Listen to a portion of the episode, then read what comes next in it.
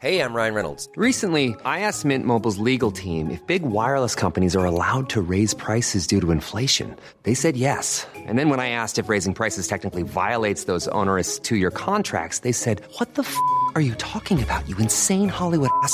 So to recap, we're cutting the price of Mint Unlimited from $30 a month to just $15 a month. Give it a try at mintmobile.com slash switch. $45 upfront for three months plus taxes and fees. Promo for new customers for limited time. Unlimited more than 40 gigabytes per month. Slows. Full terms at mintmobile.com.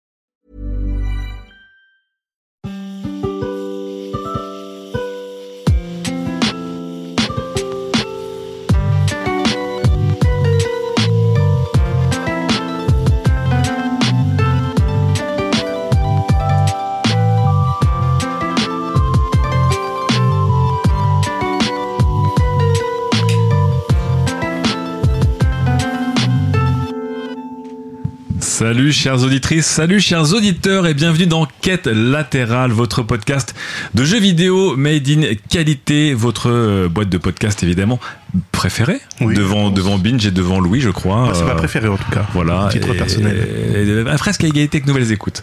En tout cas, euh, bienvenue euh, à toutes et à tous. Euh, comme d'habitude et comme chaque euh, chaque mois maintenant depuis euh, depuis trois mois, une émission avec l'équipe au complet. Ouais, Euh, évidemment, on avait euh, l'émission avec l'équipe au complet sans Daz, l'émission avec l'équipe au complet sans fibre, et aujourd'hui c'est une émission avec une équipe au complet Sans Ken. sans Ken Bogard. Euh, ça veut dire que l'émission du mois d'avril sera une émission au complet sans Chloé. Eh oui, Chloé, bah, je crois que j'ai pas le choix. hein. Chloé qui est t'es, t'es quand même la seule membre La plus de- l'équipe qui a été là tout le temps.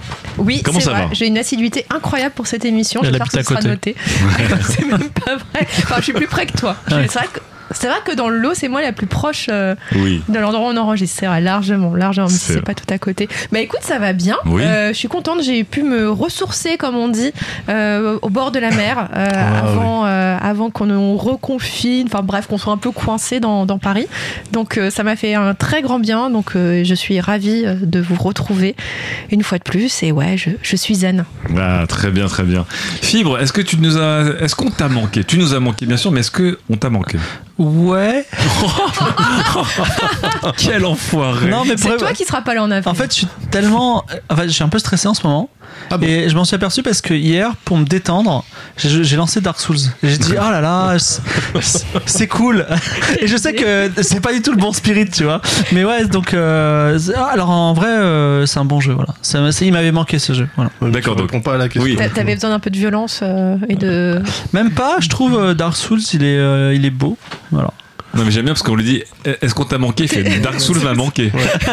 Mais Niveau que- de sociopathie mais, sur mais, 20. mais je vous vois tous les mercredis. Alors Chloé, oui, je la vois pas trop, mais Chloé, Chloé je la vois tout le temps sur Twitter, qui, qui en plus tu fais des, des actus Twitch ou tout ça, donc vraiment. Alors, c'est vrai que Dark Souls, il l'impression- se croise jamais sur Twitter avec Dark Souls, tu vois. Bah en fait, je le soir, je regarde peut-être des, des petites vidéos de Dark Souls.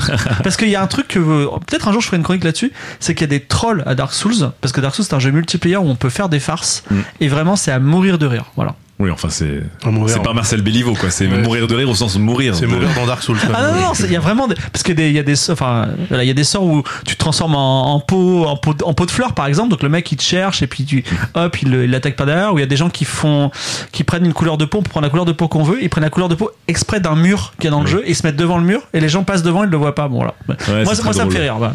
J'avoue, c'est très drôle. Daz, comment tu vas? Bah écoute, ça va très très bien. Euh, moi je suis euh, reposé, frais et dispo. Euh, J'ai dormi 9 heures, ce qui m'était pas arrivé depuis super longtemps. C'est vrai que combien de fois Euh, bah oui, non, mais c'est ça le truc, c'est que one shot. euh, alors ma meuf m'a dit, ouais, mais t'as pas dormi 9 heures, t'as dormi 8 heures, connard, parce qu'on a changé d'heure. Je dis, ouais, d'accord, mais euh, sur l'horloge, c'est 9 heures. Donc je suis euh, frais, dispo, reposé, euh, même si après j'ai marché 7 km pour vous rejoindre dans un parc. C'est vrai. Voilà, ensuite je suis rentré chez moi, après je suis revenu. Donc voilà, moi je, je suis un, nomade, un véritable euh, guerrier de la route. Hein, voilà. Incroyable. Et Bon. j'ai évidemment jeté mon dévolu sur un jeu dont je parlerai. Euh. Moi je crois que je suis le seul gars qui parle de vrai, vraiment de jeux vidéo euh, pur et dur. Tu vois, Ça, dans- ça commence déjà à dévaloriser les non, camarades. non, mais parce que tout le monde parle de, tu vois, le, le, le mood autour du jeu vidéo, la culture jeu vidéo, etc. Moi, je parle des jeux. Moi, je, moi, c'est comme si vous, vous ouvriez console plus. C'est comme si on, ouais, on était une émission de review de jeux vidéo. Voilà, c'est ça. C'est un peu ça. Très bien. Bon. Mais bon, je vais arrêter. La prochaine fois, je ferai un truc un peu plus sur, ouais, est-ce que le jeu vidéo rend violent, des trucs un petit peu plus euh, société. Une émission de société de jeux vidéo. Voilà, rend par violent exemple. ou pas Rapidement. politique dans le Hein jeu vidéo? Ça rend Oh là violent là, ou pas commence à Rapidement. lancer vidéo? Ouais. Non, je pense pas. Je pense que la violence, elle est en toi déjà. D'accord. Tu vois. On verra. Et que penser de la politique sur Twitch? Ah, mais ça c'est un beau sujet. Je sais pas si ça aurait sa place dans une émission euh, de société de jeux vidéo numériques, mais il Ah. faudrait peut-être qu'on. Ouais, parce que ça. Oui, si, c'est quand même la culture jeux autour. ouais. vidéo, tout Ouais, ça, et- univers étendu. Ah non, ça serait bien. Ça serait bien qu'on en parle aussi. Je pense qu'il y a peut-être quelque chose à faire. euh, ouais. Je sais pas si t'as un avis sur la question. Je suis pas sûr. Ah, je suis pas sûr non plus. Moi, je- tu sais, je me le forgerai au fil du temps. C'est pas grave. Bon, en tout cas, on en profite pour saluer les, donc les, les deux autres euh, warriors de, de la route. hein. Il n'y a pas que Daz, évidemment. Euh, Il y a Ken qui, est- qui est parti en vélo quelque part, euh, j'imagine. Il est en vacances. Mais évidemment, travaille. comme Ken depuis un an, il foire toutes ses vacances. Là, il est en vacances et peut pas sortir à 10 km à la ronde de chez lui. On vous rappelle qu'il a loupé quand même euh, ses trois dernières vacances euh, à cause des confinements, des vols Ouais, annulés. euh, hein. il a ouais, le Japon, le, il a tout loupé. Oh, le chat noir. Et en vrai, il est obligé de rester chez lui à jouer à Pokémon et il est ultra heureux. Non, il, Non, joue, là, il y a il- Monster il joue à. Monster Rise avec, euh, avec Ouais. sa chérie et ses potes. Et évidemment, on salue l'autre warrior de la route puisque c'est Quentin Tomba, notre réalisateur de ce soir, Ah qui oui. est un- Oui. est un warrior désert puisque Désert. à chaque fois qu'on lui parle de Flight Simulator, il dit mais attendez, Mais pourquoi Simulator Pourquoi vous parlez de, de- Pourquoi pas voler en vrai Pourquoi pas Flight voilà, lui il joue avec C'est des, un vrai pilote. des vrais avions. C'est peut-être les dernières émissions de Quentin puisqu'il sera bientôt pilote de ligne, hein, donc il sera, Eh oui. il sera plus là pour. euh, Mais non, on va enregistrer dans un avion. oh. Ah, ça c'est vrai qu'on pourrait Ah le faire. ouais. Ok. On l'a fait dans une Tesla. on Là, je suis Alors, par contre, enregistrer dans un avion en restant à 10 km à la ronde du QG de qualité, ça va. je, vous, je vous préviens, ça va, ça va tourner en rond. hein. Ça, ça tourne autour du périph' comme ça non-stop. On, on va gérer au bout de deux chroniques. Bon, en tout cas, ce soir, trois chroniques. On va parler euh, de magasins de jeux.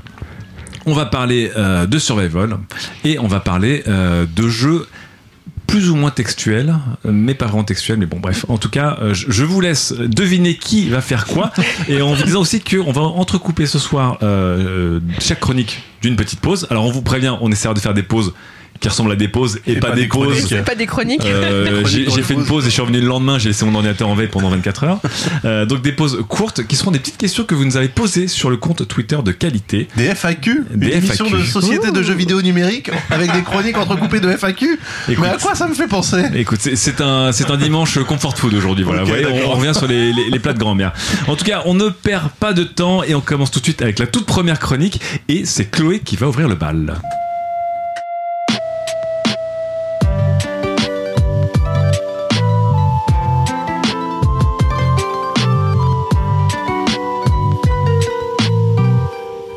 Et on commence avec la première chronique Chloé. Et aujourd'hui, on va parler de cette chose extrêmement euh, début du 21e siècle. Des magasins de jeux vidéo. Mais ouais, c'est Qu'est-ce que c'est que ça? Mais oui, souvenez-vous. Non, souvenez-vous et surtout, le saviez-vous? Nous sommes en confinement. Ah oui. Enfin, c'est pas vraiment un confinement vu qu'on a le droit de sortir, mais dans une zone limitée. C'est en fait techniquement, ce sont des mesures de freinage de l'épidémie. Euh, voilà, donc c'est un peu complexe, on n'y comprend rien. Mais dedans, il y a quand même des choses assez claires qui sont, par exemple, la fermeture de magasins. De magasins, oui, mais pas tous. hein. Vous avez peut-être suivi un peu les, les psychodrames qu'il y a eu ces, la Les semaine écoulée. non essentiels. Bah voilà, parce qu'en en novembre, il y a eu ce psychodrame de essentiel non essentiel, donc ils ont essayé de pas le refaire cette fois-ci. Mais cette notion de commerce non essentiel avait échauffé les narines de quand même pas mal de monde. Parce que dedans, il y avait notamment les magasins de jeux vidéo qui étaient considérés comme commerce non essentiel. C'est que vous pouviez pas aller chez Micromania, vous pouviez pas aller dans le rayon jeux vidéo de votre Carrefour, de votre vrai. Auchan et de votre Leclerc. C'était pas possible, mais c'était la même chose pour le livre, c'était la même chose pour les disques, c'était la même chose, pour- c'est toujours d'ailleurs la même chose pour les jouets pour enfants. Donc le saviez-vous, vous pouvez acheter des jouets pour votre chien, mais pas pour votre enfant. c'est vrai. C'est vrai. vrai qu'un chat c'est plus essentiel qu'un enfant. Oui, c'est vrai aussi, je trouve. Et euh, bah mine de rien, euh, ça a quand même eu des effets euh, parce que là les chiffres du marché du jeu vidéo sont sortis euh, il y a quelques, c'était quoi en début du mois Mhm. euh, sur l'année 2020 et donc Ouais. oui le marché a fait genre plus 11%. Donc on se dit oh formidable, aucun effet du confinement sur euh, sur le, le, le bise, tout tout va très bien, vous voyez. Donc on s'en fout, on peut fermer les magasins. Euh, bah, en fait non parce que quand on regarde vraiment en détail les chiffres qui ont été euh, qui ont été communiqués. Euh, bah, en fait, on voit que malgré la place du click and collect en novembre notamment, en fait, les, toutes les ventes dans, en physique, donc dans les magasins, que ce soit dans les hypermarchés ou que ce soit dans les boutiques de jeux vidéo, elles ont baissé. Et quand je dis elles ont baissé, elles se sont écroulées. Euh, Ah oui. Parce que en temps normal, les ventes physiques, 70% c'est dans les magasins. Euh, donc le reste c'est e-commerce. Là, on est tombé jusqu'à 20%. Ah, c'est drastique. Donc Ah ouais. oui, c'est drastique. Ça a vraiment Ah, c'est fait. euh, violent. Mais c'est pourtant, le marché bien. a monté de 11%. Oui, le marché a monté de 11% parce qu'il y a un effet de rattrapage. En gros, ça s'est tout s'est déporté sur l'e-commerce Mhm. et une très grosse partie aussi s'est déportée sur le digital. D'accord, donc le, le matérialisé dans les magasins dématérialisés ou le dématérialisé tout court. Voilà, Bon, c'est ça. Donc, euh, mais aussi, ce qui est intéressant aussi dans les chiffres qu'on m'avait communiqués, euh, c'est que dès que les, les mesures de confinement étaient terminées, il y avait un effet rattrapage énorme sur les commerces qui reprenait 80% du marché du physique. D'accord. Oh, les montagnes russes, Ouais, ouais. c'est Voilà. hallucinant. Donc tu sens le côté genre ça m'a manqué. Ça m'a manqué d'aller à la Fnac ou chez Micromania, euh, donc euh, j'y vais quoi et j'achète Euh, parce Ça que s'appelle toujours Micromania d'ailleurs ou c'est Zing? Micromania c'est Zing. les deux, Micromania. Zing. Ah oui, il faut acheter des mugs, hein, c'est important. Et en fait, euh, euh, donc voilà, donc ça a quand même été un moment assez difficile pour les magasins de jeux vidéo, euh, tout ce qui était mars, mars, avril, mars, avril, mai, et puis novembre. Et puis, bah voilà, gagnant l'e-commerce, gagnant le démat, on ne sait pas encore quelle trace ça va laisser sur le plus long terme. Et puis les perdants, ça a aussi été bah, les éditeurs qui ont besoin du réseau physique en fait pour exister. Donc des éditeurs qui vont faire plus des jeux plus familiaux, des jeux plus double A. Euh, et euh, bah voilà, euh, le fait qu'ils soient pas présents dans les linéaires, dans des Leclerc ou dans des Auchan, et ben quand même ça leur a fait un petit peu mal. Et puis on dit toujours que oui, mais bon, ça va, il y a l'e-commerce et il y a le démat, mais la mise en avant n'est pas la même. Euh, C'est-à-dire eh ben, C'est-à-dire que dans un rayonnage, tu par exemple à la FNAC, tous les jeux, même s'il y en a qui sont plus hauts que d'autres, ils sont quand même tous sous un même plan d'égalité. D'accord. Toi, ils sont tous présents sur un rayonnage. Mhm. Alors que si tu as, par exemple, sur Amazon, ce qu'on va te mettre en avant, ça Ah va oui. être les gros trucs qui vendent. C'est vrai qu'en général, en avant, t'en mets 6-7. Ouais. Tu vois Ouais, ok. Et c'est pareil sur les stores, euh, tu vas sur le PSN, etc. Ben, ce qu'on va te mettre en avant, euh, c'est les euh, les Call of, ventes, les bah FIFA, les GTA, etc. Et ensuite, c'est à toi d'aller chercher dans les tréfonds du store, euh, voilà, d'a- d'aller euh, chercher. Et ce, que, ce qui pourrait te plaire, alors t'as pas la même chose qu'en magasin, où il y a quand même une, une mise en avant. Alors ça, il y a peut-être moins de choix in fine, mais une meilleure, euh, une meilleure représentation. Et donc, tout ça pour dire que la semaine dernière, rebelote. Hop, il va falloir fermer de nouveau les magasins de jeux vidéo Ah, Non, ça, essentiel. non essentiel. Et ça, c'est une histoire qui m'a bien occupée lundi quand j'ai repris le travail après ma petite semaine en bord de mer. Frime pas, frime pas, s'il te plaît, Chloé. pardon, pardon, pardon. Euh, parce que, donc, qu'est-ce qui s'est passé? Euh, on savait que les livres, ils étaient classés maintenant en commerce essentiel et que eux, la librairie, ça allait ouvrir. On savait que, on ne sait pas trop pourquoi, mais que le disque aussi était considéré comme essentiel et que les, disquaires. les dis- disquaires qui restaient encore en France allaient pouvoir ouvrir. Donc, le monde du jeu vidéo s'est dit, Ouais. bah c'est bon nous pour aussi. eux. Bah ça. Eh oui. c'est bon, on vend des disques aussi techniquement. Euh, Mais c'est vrai ben oui, ils C'est vendent vrai des disques. Donc, euh, genre, bah, c'est, c'est bon. Et donc, euh, donc ce que, ce que j'ai appris, c'est que donc, le, le CEL, donc le syndicat des éditeurs de jeux vidéo, Meilleur nom, hein, on, on le rappelle. le meilleur nom du monde, a passé des petits coups de fil le, le vendredi, donc la veille des annonces, enfin, le- le- les annonces avaient lieu le soir, pour dire, bah, euh, vous nous confirmez qu'on va bien rester ouvré- ouvert. Et puis à la fin, bah, à la fin de l'histoire, non, Matignon a tranché et a dit, non, non, les magasins de jeux vidéo, euh, ils, ils resteront fermés. Aïe, aïe, aïe. Aïe, aïe, aïe. Et, euh, et donc je vous Ah bah oui. donc, voilà donc tout le monde s'énerve pendant tout le week-end et je vous la fais courte.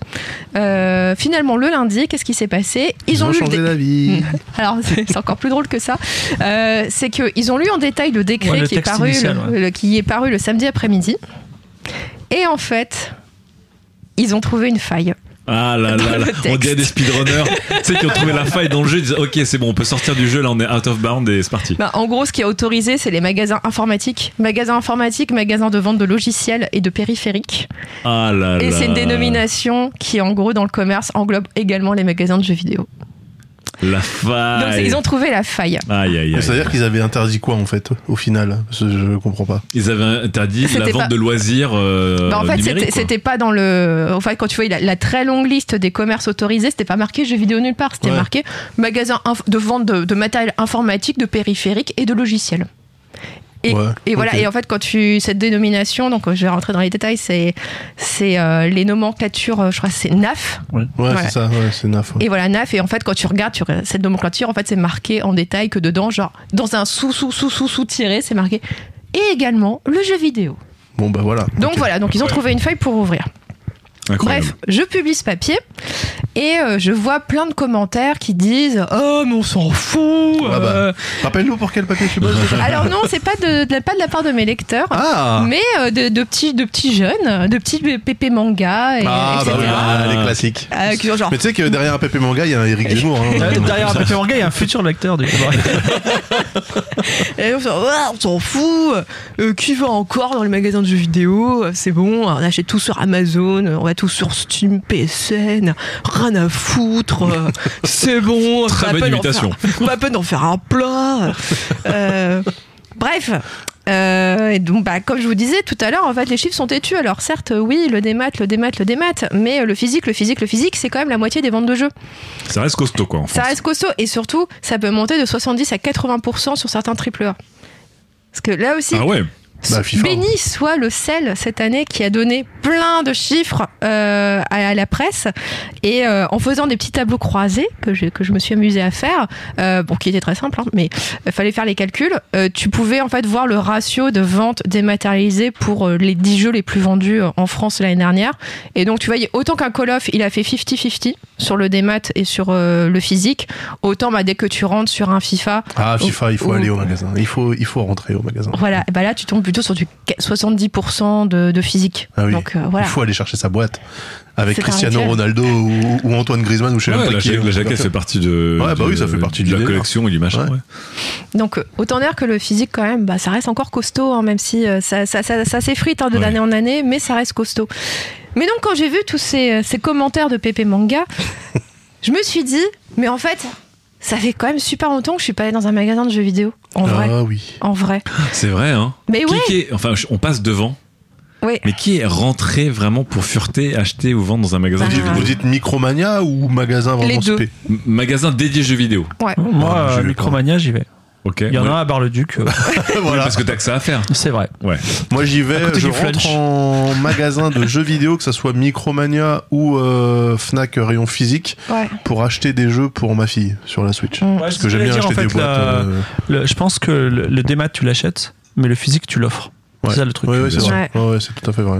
Et donc moi, ça fait un bail que j'y suis pas allée. Alors certes, il y a un biais, c'est que je reçois des jeux aussi par, parfois Ah. au travail. Allez, Bien sûr. journaliste, bien sûr. Mais bah, c'est les normal. jeux que j'achète euh, moi-même, euh, bah, je vois que j'ai plus le réflexe euh, Amazon euh, que ou le réflexe de Fnac que d'aller chez Micromania. Et je crois que la dernière fois, euh, je me souviens une fois, je suis allée chez Auchan parce que il faisait Red Dead Redemption 2 à 45 euros le jour de sa sortie. Oui, donc j'ai pas trop réfléchi. Je suis allée à, à Auchan Bagnolet. Et, euh, et voilà quoi, je suis repartie avec mon jeu pas cher du tout. Et, euh, et pourquoi est-ce que je passe par Amazon? C'est que bah, souvent, moi, les jeux que j'aime bien, c'est parfois c'est des jeux un peu de niche, un peu des jeux japonais, des RPG obscurs. Et ben, je les trouver plus facilement en ligne que, dans les magasins. Et pourtant, ça n'a pas toujours été comme ça hein, dans, dans ma vie. Euh, j'ai été une très très très très très grande cliente. de- en tout cas, j'ai beaucoup fréquenté ces boutiques quand j'étais plus jeune. D'ailleurs, un de mes tout premiers souvenirs de boutique, et ben, j'allais avoir 5 ans. À 5 ans. Ah oui, t'as commencé jeune. Ouais, j'allais avoir 5 ans en fait. Ma, ma soeur, ma grande sœur avait acheté une Master System et je commençais à m'intéresser de plus en plus à cette machine. Ma mère l'avait vue et donc euh, pour mon anniversaire, elle m'avait, on avait été dans une boutique de jeux vidéo. Je m'en souviens encore très bien. Euh, donc ma mère discutait avec le vendeur et il y avait euh, ah mince évidemment le nom le nom m'échappe. Alex Kidd. Non, euh, le, jeu euh, le jeu il faut tirer sur euh, les canards là. Ah, Ah, Duck Duck Hunt. Hunt. Duck Duck Hunt, Hunt, voilà. Il y avait NES. Duck Hunt qui était en démonstration. chez la concurrence. Je suis fascinée. et je regarde, Oh, c'est génial. Et là, le vendeur me dit, bah non, C'est pas t'as la bonne t'as pas console. la bonne console, donc euh, ça va pas être possible. Donc moi. Et là, il me dit, eh ben, attendez, je, je peux vous conseiller autre chose. Et là, en fait, c'est seulement en préparant cette chronique que j'ai compris pourquoi est-ce qu'il m'avait conseillé ça. Euh, Aïe aïe aïe, l'épiphanie. Dynamite Ducks. Ok. Dynamite Ducks, un jeu avec aussi un canard. Voilà, et c'est un, un Dynamite Ducks, donc c'est un jeu sur Master System, c'est un beat'em all, grosso modo. oui, qui n'a rien à voir. qui n'a strictement rien à voir sauf qu'il y a un canard. Voilà. Oh, et euh, mais ça, ça, m'est vu tout à l'heure. euh, je dis ah putain mais ouais. Mais oui, c'est pour ça. Et Il y avait- y dis pas que c'est un jeu qui t'a construit entièrement sur une erreur de vendeur. Est-ce Mais que. j'ai adoré ce jeu. D'accord. Ce, Ouais, ce parce qu'il y avait en plus des, il y avait un phaser sur Master System, donc tu pouvais, il y avait des jeux de shoot aussi. Peut-être pas Duck Hunt, mais T'as eu, Ouais. t'as eu un phaser sur ma soeur. T'as eu un tir de un pistolet. un pistolet. Ouais. Et donc ça a été voilà, tu vois, c'est un de mes, mes plus vieux souvenirs euh, Et alors c'était boutique euh, c'était dans quel C'était une petite boutique, c'était une chaîne, c'était quoi euh, ah je me souviens alors c'était à Charleville-Mézières. Ah, ouais, ok. ce que je peux vous dire. Après je sais plus du tout euh, parce que là par contre je me souviens plus mais je me souviens de, de la fascination pour Duck Hunt et qu'au final Dynamite Ducks et je me suis beaucoup amusée dessus. Donc merci monsieur où que vous soyez aujourd'hui. Et euh, quand j'étais ado ah bah là euh, j'étais ado en plein dans l'âge d'or de la PlayStation Ah bah Comme oui, tout le monde ouais. ici hein. donc euh, autant- Euh, Presque. ouais, non. Presque, Ouais, bon. presque. On était adultes, Ah, bah, hein, ouais, voilà. J'étais un PC Master Race à l'époque. mais vous, vous étiez Non, j'étais très console, moi, à l'époque. euh, Ouais, moi, PlayStation, c'était quelle année en France 80... 94. Non, pas en France. 95 Euh, 15, 95, ça a commencé j'étais 96, Ouais, 17, j'étais au euh, lycée, j'étais au lycée, ouais. Ouais, toi, t'étais au lycée. Ouais. Moi, j'étais, j'étais au collège et euh, là où je vivais, donc ce n'était plus, euh, ce n'était plus Charleville-Mézières. Charleville-Mézières, c'était Reims, Reims, un peu plus au sud. Ah, tu te, tu te rapproches, non Ah, je- à Reims, pour vous dire, c'était n'importe quoi. Dans le centre-ville, lors de, genre, au, au pic de la tendance, je crois qu'il y avait entre 6 et 7 boutiques de jeux Ouais, vidéo dans le centre-ville. Ah C'était ouais. n'importe quoi. Et tous, ils les puçaient et tout. Mais euh, ouais. Il y a la location de jeux vidéo aussi. Pirates, là. Mais ah ouais. oui, c'est vrai, il y avait de la Il location. y avait de la location, tu pouvais dire genre, Eh, viens faire pucer ta PlayStation, comme ça tu peux mettre des jeux pirates. Euh, et donc, tu avais 6 ou 7 boutiques, dont seulement deux appartenaient à des chaînes. Donc, pour dire le reste, Ouais. c'était que de l'indépendant. Donc, c'était du grand n'importe quoi hein, par rapport au, au- au marché réel. Mais il n'empêche que ça me faisait euh, que le samedi après-midi, je passais au moins deux heures à faire le tour de toutes ces boutiques. Eh Euh, oui, tellement. pour euh, en faire le tour, regarder euh, les bacs de- d'occasion, euh, fantasmer devant l'import. Alors ça, ça a été euh, mon grand fantasme quand j'étais euh, à cet âge-là, parce que bah, c'était, j'étais tombée à fond dans le JRPG, sauf qu'à cette époque, il y en avait quand même assez peu qui sortaient en Europe. Ça coûtait très très cher, c'était pas cher. C'était traduit. complètement japonais, donc euh, ouais. Voilà, donc j'étais là, je bavais devant les boîtes euh, bah, de FF8 euh, ou de FF9, euh, genre un an avant qu'ils sortent en France. Et j'étais genre, ah mon dieu, le Graal Pour devant moi. 649 francs. Pour seulement moins. 700 francs. Et, et puis, bah, t'avais pareil, t'avais aussi les figurines, les figurines import Japon. euh, Ouais, et qui sont devenus aujourd'hui une des grosses parties, euh, Mm. tout comme Micromania maintenant vend du petit goodies, genre du Funko Pop et des Ouais. mugs. Toutes les boutiques indépendantes, notamment euh, là on est à côté du boulevard Voltaire, là on Oui, enregistre, ouais. mais euh, qui vendaient beaucoup de jeux aujourd'hui vendent beaucoup de figurines de luxe, genre Des figures, ouais, incroyables. Hein, des des trucs, genre Tsume Art et compagnie à plusieurs centaines. Bah justement, les boutiques de Voltaire, ça a aussi été un grand fantasme quand j'étais ado. Euh, donc je ne vivais pas à Paris, mais je lisais la presse jeux vidéo. Et dans la presse jeux vidéo, il y avait plein de pubs pour ces magasins. En noir et blanc. Eh oui. Avec les prix, et puis c'est genre regardez tout ce qu'on a en direct du Japon, et euh, donc moi j'étais genre ah mon dieu, Paris. Les cartes, les cartes. Jama, les cartes, les super guns pour jouer à Ultima Games qui l'arcade. était à Gobelin, non? Euh, Il y en avait un Gobelin. En fait, il y avait, il y avait deux spots. Il y en avait un dans le cinquième et un ici qui est dans le onzième. C'était les deux spots à, à boutique indépendante de jeux vidéo. euh, effectivement, qui faisaient toutes leurs pubs en noir et blanc dans les Mais ouais. spécialisés. Mais tu vois, bah moi, ma jeune provinciale, j'étais genre, oh mon dieu, Paris, quelle ville fantastique. Un jour, peut-être, j'irai. et donc, tout ça pour dire que les, les, les magasins de jeux vidéo, c'est un espace dans lequel je me sentais plutôt bien. Euh, D'autant que, bah, moi, j'étais pas du tout, du tout l'ado qui allait faire du shopping. Euh, voilà, faire les magasins de fringues, ça m'intéressait absolument pas. Je détestais ça. Donc, je passais, du coup, je préférais, du coup, passer mon temps euh, dans les magasins de jeux le samedi après-midi. Euh, et j'ai emmené aussi des copines que j'avais converties aux jeux vidéo. D'accord. Et j'ai euh, un, un très très grand souvenir euh, quand il y avait encore les bornes d'essai dans les, dans les magasins. oui. Ah oui. On avait foutu le bordel sur House of the Dead 2. Qu'est- Euh, Qu'est-ce que vous avez foutu sur House of the Dead 2 Bah, en fait, juste on jouait, mais juste en hurlant quoi, et en criant comme des comme des débiles. Enfin, C'était sur quelle console c'était sur euh, Dreamcast. C'était sur Dreamcast. Ouais. Et je me souviens qu'on, enfin, on avait beaucoup rigolé. Et du coup, les gens nous regardaient un peu bizarrement. Et la semaine d'après, il y avait plus rien. Donc, on s'était dit, est-ce que c'était de notre faute Est-ce que à c'était à cause de nous Enfin, j'ai un souvenir assez, assez extraordinaire, voilà, de ces petites sorties avec les copines. Et, euh, et autant, voilà, je m'y sentais bien, mais je m'y sentais pas forcément toujours la bienvenue. Hmm, Ah. Bien sûr. En tout cas, je sais, ma présence suscitait toujours des réactions. Euh, qu'elles soient qui, qui peuvent être bienveillantes, hein, qui pouvaient être bienveillantes à la base. Euh, je me souviens par exemple d'un vendeur toujours à Reims, Score Games Reims, je Ah. pense à toi. Euh, voilà un vendeur qui trouvait ça marrant, rigolo, genre ah tiens une fille de j'avais toi 13-14 ans Ouais. qui vient, qui, qui traîne un petit peu. Pour avoir bossé dans ces magasins, c'était rarissime. Ouais, c'était rarissime, mais du coup, il avait un peu discuté. Bah, sur- et aussi, ma mère était là à un moment donné. Voilà, genre, ah tiens, ils trouvaient ça sympathique, quoi. Et puis donc, quand je venais, j'avais toujours un petit coucou, genre ah salut, tu vas bien. euh. Et voilà, parce que bon après, bon vu que j'avais 13 ans, j'ai pas non plus un pouvoir d'achat énorme, hein, donc j'étais pas Ouais. non plus la meilleure cliente, de la boutique, mais voilà, c'était plutôt sympathique. Mais j'avais aussi des réactions parfois franchement hostiles. Et euh, un souvenir qui m'a le plus marqué, bah, de c'est vendeurs ou de, ou de, ou de clients les deux. Oh, les non. deux.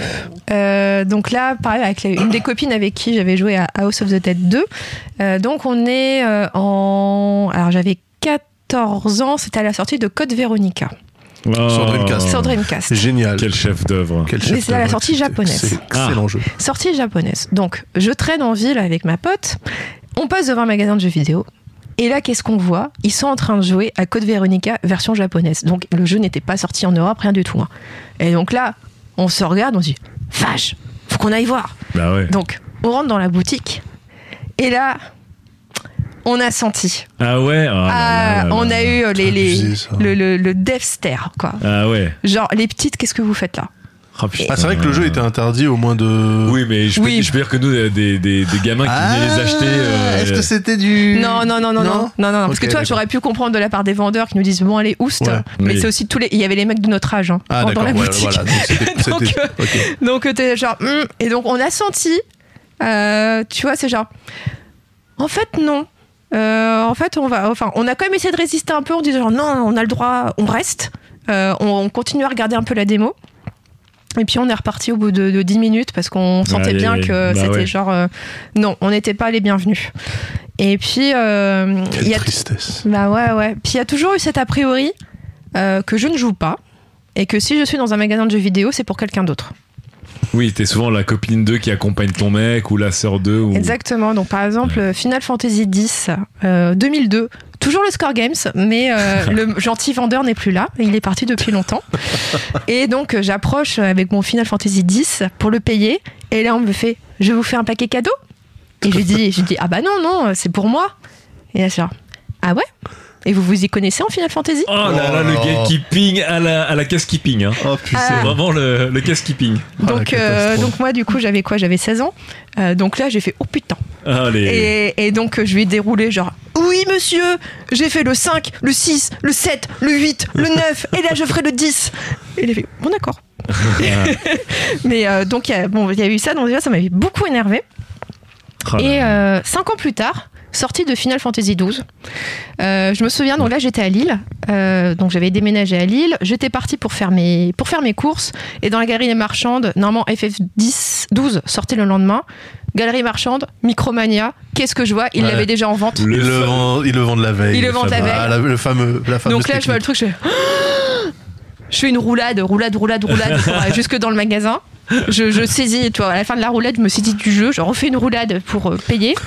Et, euh, et là, moi, je suis en mode Oh putain, ce soir, je suis censée sortir chez une pote, mais en fait, j'irai plus tard parce qu'il faut que je joue à ce jeu que j'attends. surtout. Si en fait j'y suis allée parce que je me suis fait engueuler. Mais euh, parce que j'étais en train de jouer à fond. et C'est genre, mais putain, qu'est-ce que tu fous, Chloé Viens. Et donc, bref, mais euh, quand je suis rentrée, j'ai rejoué. Bref, donc je suis super contente. Je Ouais. suis over the moon en me disant, je vais enfin jouer à ce jeu. Je paye, enfin, je, je vais payer. Et là, le mec me, me fait, c'est pour votre copain? Il va être content. Oh mais putain Ah, Mais c'est en plus, triste. en fait, ce que tu dis, ça me paraît tellement. Enfin, j'étais, j'ai bossé dans ces boutiques, c'était, Mm. euh, c'était vraiment le réflexe naturel. Voir une fille débarquer dans un, pas une, une femme, une fille débarquer Mm. dans un magasin de jeux vidéo, ça pouvait être que pour quelqu'un d'autre, quoi. C'est exactement ce que tu dis. Ah, Bah ouais, triste. et surtout en fait ça, ça tombait aussi dans une période enfin qui était compliquée pour nous les joueuses euh, parce que c'était on était en plein dans la hype oui DS Ouais. et c'était la période dans laquelle une femme ne jouait qu'à Léa Passion ou euh, que euh, Alexandra Lederman. Alexandra Lederman voilà. Princess Peach un peu quand même, non Enfin, en tout cas, des trucs très femmes, quoi. tu Voilà, qui en fait c'était c'était le cliché, euh, c'était ouais. le cliché genre t'es t'es femme donc euh, voilà tu joues euh, à ces jeux sur euh, DS et à ces jeux sur Wii et tu joues pas autre Qui sont chose. pas des vrais jeux, bien sûr. Voilà, qui ne sont pas des vrais Ah, jeux. Et euh, j'ai un- alors, je sais plus si c'est mon cerveau qui a qui, qui se souvient plus bien, mais il me semble qu'à un moment donné chez Games, il y avait un rayon femme, ou en tout cas un rayon rose, un rayon en tout cas dans lequel il y avait tous, ces- Oh tous là ces jeux. là là là. Évidemment, c'est dans ce rayon-là que tu étais conseillé par une femme. Euh, sinon, Ah, euh, sur les autres, c'était que des mecs. Donc c'était voilà, il y avait ils ont énormément de tenté, préjugés. ils ont tenté. tenté, Ah, ils ont avec tenté. plein de préjugés. Enfin, c'était l'enfer. Euh, et ce souvenir du rayon rose, ah, bref, c'est horrible. Et puis après, bah, t'avais aussi euh, ce que j'appellerais le sexisme bienveillant. Euh, donc après mon, vendeur euh, mon vendeur sympathique de Score Games quelques années plus tard donc là j'avais plutôt 22 ans 22 23 ans Micromania euh, j'achète MGS Subsistance en, en occasion. Et là je tombe sur un vendeur qui est genre elle tombe en pamoison quoi. Parce que c'est genre Oh, une femme qui joue à MGS épouse-moi. Et, euh, et là j'étais genre ouais cool. Enfin on va se calmer mais mais cool. Et donc à la fin euh, il m'a demandé si j'avais une carte du magasin. J'ai dit non je n'ai pas de méga carte. Et il m'a dit je t'en fais une. Et il m'en a fait une rose. Ah. et je, je la méga carte rose, c'était l'infamie totale. Enfin, moi, toutes mes potes qui, qui étaient joueuses, on ne la voulait pas cette carte. On voulait avoir la carte bleue Bah oui, comme les bleue. mecs. Je savais même pas qu'ils en faisaient deux couleurs Mais différentes. si, ils en faisaient une rose pour les la- femmes. La bleu marine Micromania généraliste, Catastrophe. enfin qui est censée être pour tout le monde, évidemment. Qui Ouais, c'est celle-là que j'avais. Ouais. ouais. Et, Et t'avais la rose pour les femmes. Oh, Et je, quand je l'ai vu, j'ai dit, ah non, j'ai pas, eu, j'ai pas eu le temps de dire stop. Genre, non, vous me faites une bleue. Euh, parce que la méga carte rose, euh, enfin, c'est juste, c'était tellement euh, Putain, Ils ont insultant. genré le jeu vidéo, c'est quand même ouf. hein. Mais c'est, enfin, C'est il y a pas si longtemps. Hein. c'est il y a pas si longtemps. Tu, tu vois, c'était il y a 10 ans. Ouais. Et je sais pas jusque quand ils l'ont fait, la méga carte rose, mais euh, bref, c'était l'infamie. Et est-ce que c'est parce que j'en avais marre d'être jugée, euh, ou en tout cas vu comme un animal curieux, que j'ai arrêté d'aller dans les boutiques de jeux vidéo et que j'ai préféré me tourner vers l'anonymat de la FNAC? FNAC dans laquelle je n'ai jamais eu un seul problème. Jamais eu Ouais, de remarque, sûr. rien. Euh, que ce soit la FNAC ou que ce soit l'e-commerce ou que ce soit un Carrefour, peut-être, peut-être que ça Ça a me joué. mettrait que dans l'e-commerce, Ouais. t'as un pop-up de. À ton clic de souris, C'est pour qui? C'est- Ça, c'est pour Un offrir. paquet cadeau? Un petit paquet cadeau peut-être À votre façon de tenir votre, de déplacer votre curseur, on sait que vous êtes une femme. euh, c'est certainement un cadeau. Alors, est-ce que ça a joué? Je sais pas, peut-être. Peut-être que je sais qu'au bout d'un moment, j'en avais ras-le-bol de rentrer dans un magasin et de savoir Ah ouais. qu'on allait me regarder. Euh, genre, qu'est-ce que tu fous là?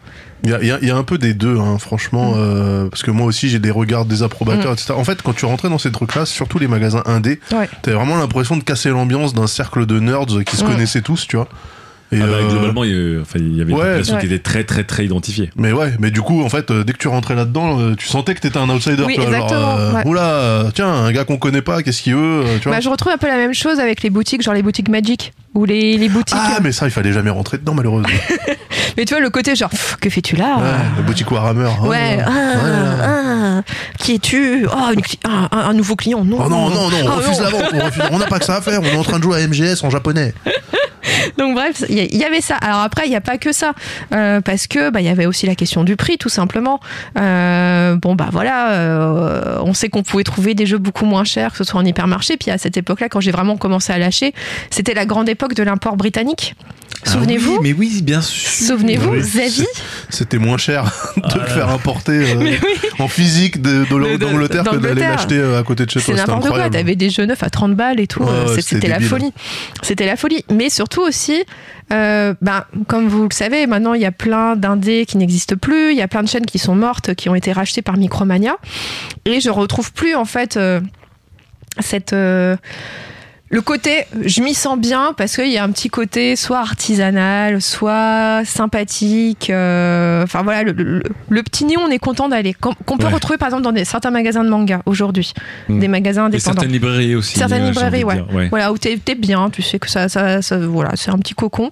Et euh, je retrouve pas ça du tout dans les Micromania, euh, parce que je trouve que les Micromania, c'est très froid, c'est très bordélique et euh, Ouais. c'est Ouais, c'est- c'est- ça donne pas envie ça a l'air un peu sale quoi enfin c'est enfin je sais pas je trouve que c'est les magasins sont pas vraiment bien chaîne, c'est une entretenus chaîne qui a pas su très bien grandir, on a Non. l'impression, Ouais. qui a voulu bouger un peu vers le lifestyle à moitié. Non, après ils ont ouais, ils ont en fait Micromania, je crois qu'ils cherchent vraiment des, des nouveaux marchés Mm. parce qu'ils se rendent bien compte que la distribution de jeux vidéo euh, à terme euh, on va se passer d'eux. Et euh, moi je sais qu'à un moment donné, euh, ils reprenaient même les iPhones, les iPads. Oui, bien sûr, bien sûr. mais ils ont tout commençaient tenté, à- Et moi j'avais un pote pote qui était diversifié. euh, un pote de mon petit frère qui était euh, responsable dans un Micromania et je te garantis que le recel d'iPad, d'iPhone volé, c'était quelque chose d'assez euh, d'assez fabuleux quoi. Et je lui ai dit mais c'est légal, il fait t'inquiète. ok. T'inquiète. Non donc euh, ouais c'est enfin Micromania tu sens vraiment que eux-mêmes ils savaient pas trop ce qu'ils voulaient quoi. Quand tu Mm. rentrais dans la boutique. Survivre euh, peut-être. Ouais ouais peut-être. Oui. Mais non mais des fois peut-être qu'il faut euh, admettre et dire bon bah c'est foutu pour nous on arrête tu vois. Plutôt que d'essayer de receller des Bah oui, des mais- FIFA que les petits ils ont volé Bah oui, au, carrefour du coin et qui viennent te, te revendre à toi. euh. Mais ouais, mais tu vois, moi, tu vois, je pourrais te dire, bon bah du coup, si jamais un beau jour les boutiques de jeux vidéo c'est fini, je m'en fous. Euh, parce que bah ouais, moi aussi, eh, moi aussi je m'en fous euh, que ça ferme, on s'en fout. Maintenant il y a PSN et il y a Amazon. Euh, bah en fait, mais ça m'embêterait quand même parce que ça reste des, des lieux hyper importants. Déjà pour les petits budgets, juste pour le bah, l'achat-vente, en fait pour l'occasion. Toi, tu revends tes jeux Ouais, et t'en achètes ouais. d'autres moins chers. Alors Oui, certes, oui, maintenant tu peux faire ça en ligne, mais euh, Oui, mais c'est vrai que c'est quand même l'apanage des, des boutiques. c'est l'apanage des boutiques. Et puis aussi, euh, pensons aussi à nos amis les ados, nos amis les jeunes, euh, qui eux n'ont pas de carte bleue pour euh, faire plein de transactions sur vrai. le PSN. Ah, sur- les. V-Bucks, les V-Bucks. Bah voilà, les V-Bucks. Comment tu fais pour acheter des V-Bucks quand t'as pas de carte bancaire? Eh bah, c'est tu vrai. vas chez Micromania ou à la Fnac pour acheter bah, des cartes. Les mecs, ils sont comme les gars de chez Western Union, tu sais. c'est limite du mandat. c'est- mais c'est ouf. Et, cash. tu vois, je pensais, euh, j'ai une collègue dont euh, son fils, il a maintenant, il a 15 ans, Ouais. mais elle me disait qu'il allait tout le temps chez Micromania parce que c'est le seul endroit où il pouvait aller pour acheter euh, des, Bah oui, des oui. cartes pour Fortnite Ah bah grave. ou juste en fait pour les anniversaires. C'est un des gros, une des grosses parties des revenus. C'est le dernier endroit où tu peux encore acheter en liquide. Ouais. Donc, Par exemple, euh, au e-commerce, tu ne peux avoir qu'une carte bleue. Donc en fait, tous les jeunes ne peuvent pas dépenser de l'argent ou acheter de- des Ouais. choses. donc super important pour les ados. Et ce que je pensais pas, c'est qu'elle m'a, enfin son fils lui disait genre, ah puis je préfère aller chez Micromania. Ce chez Micromania, ce sont des experts. Et Trop mignon. des experts du jeu vidéo quoi. Alors moi j'étais genre, ah, ah, ouais. Mais enfin, en tout cas, tu te dis bon moi chez les jeunes générations, il y a peut-être encore ce réflexe genre le magasin de jeux vidéo, c'est important. Donc il faut qu'il en reste. C'est marrant d'ailleurs que ce soit les jeunes générations qui se réflexent, alors que nous, on a tous lâché, tu vois. Ouais, Eh oui. bah, peut-être qu'ils lâcheront après quand ils auront leur propre carte bleue, mais, Ouais. euh, mais donc bref, tout ça pour dire que j'ai un peu de mal au cœur du coup de lire tous ces messages. On s'en fout, ils peuvent fermer, ça change rien, euh, c'est bon, tout le monde qui, qui va encore dans les boutiques de jeux vidéo.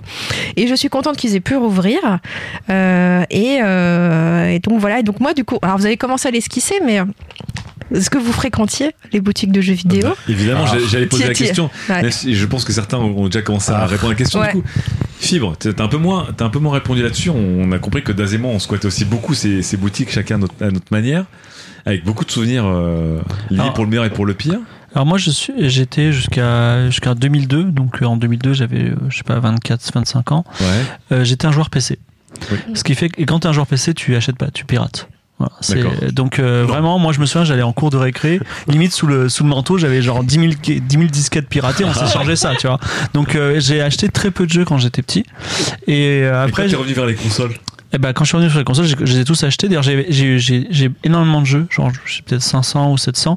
Et euh, alors, euh, trahison, j'ai fait un truc, c'est qu'à un moment, ça prenait trop de place, ces boîtes. J'ai jeté toutes les boîtes et j'ai gardé les disques que j'ai mis Ah, dans bah, des. Les fameuses caisses logiques. Voilà, exactement. Donc, euh, Et mais quand- mais quand t'achetais des jeux, tu t'allais en magasin de jeux ou t'achetais à distance Alors, ou tu passes en supermarché j'ai pas subi la discrimination de Chloé et que Daz a dit en pointillé, mais j'ai subi la discrimination, je dirais, de, du disquaire de jazz.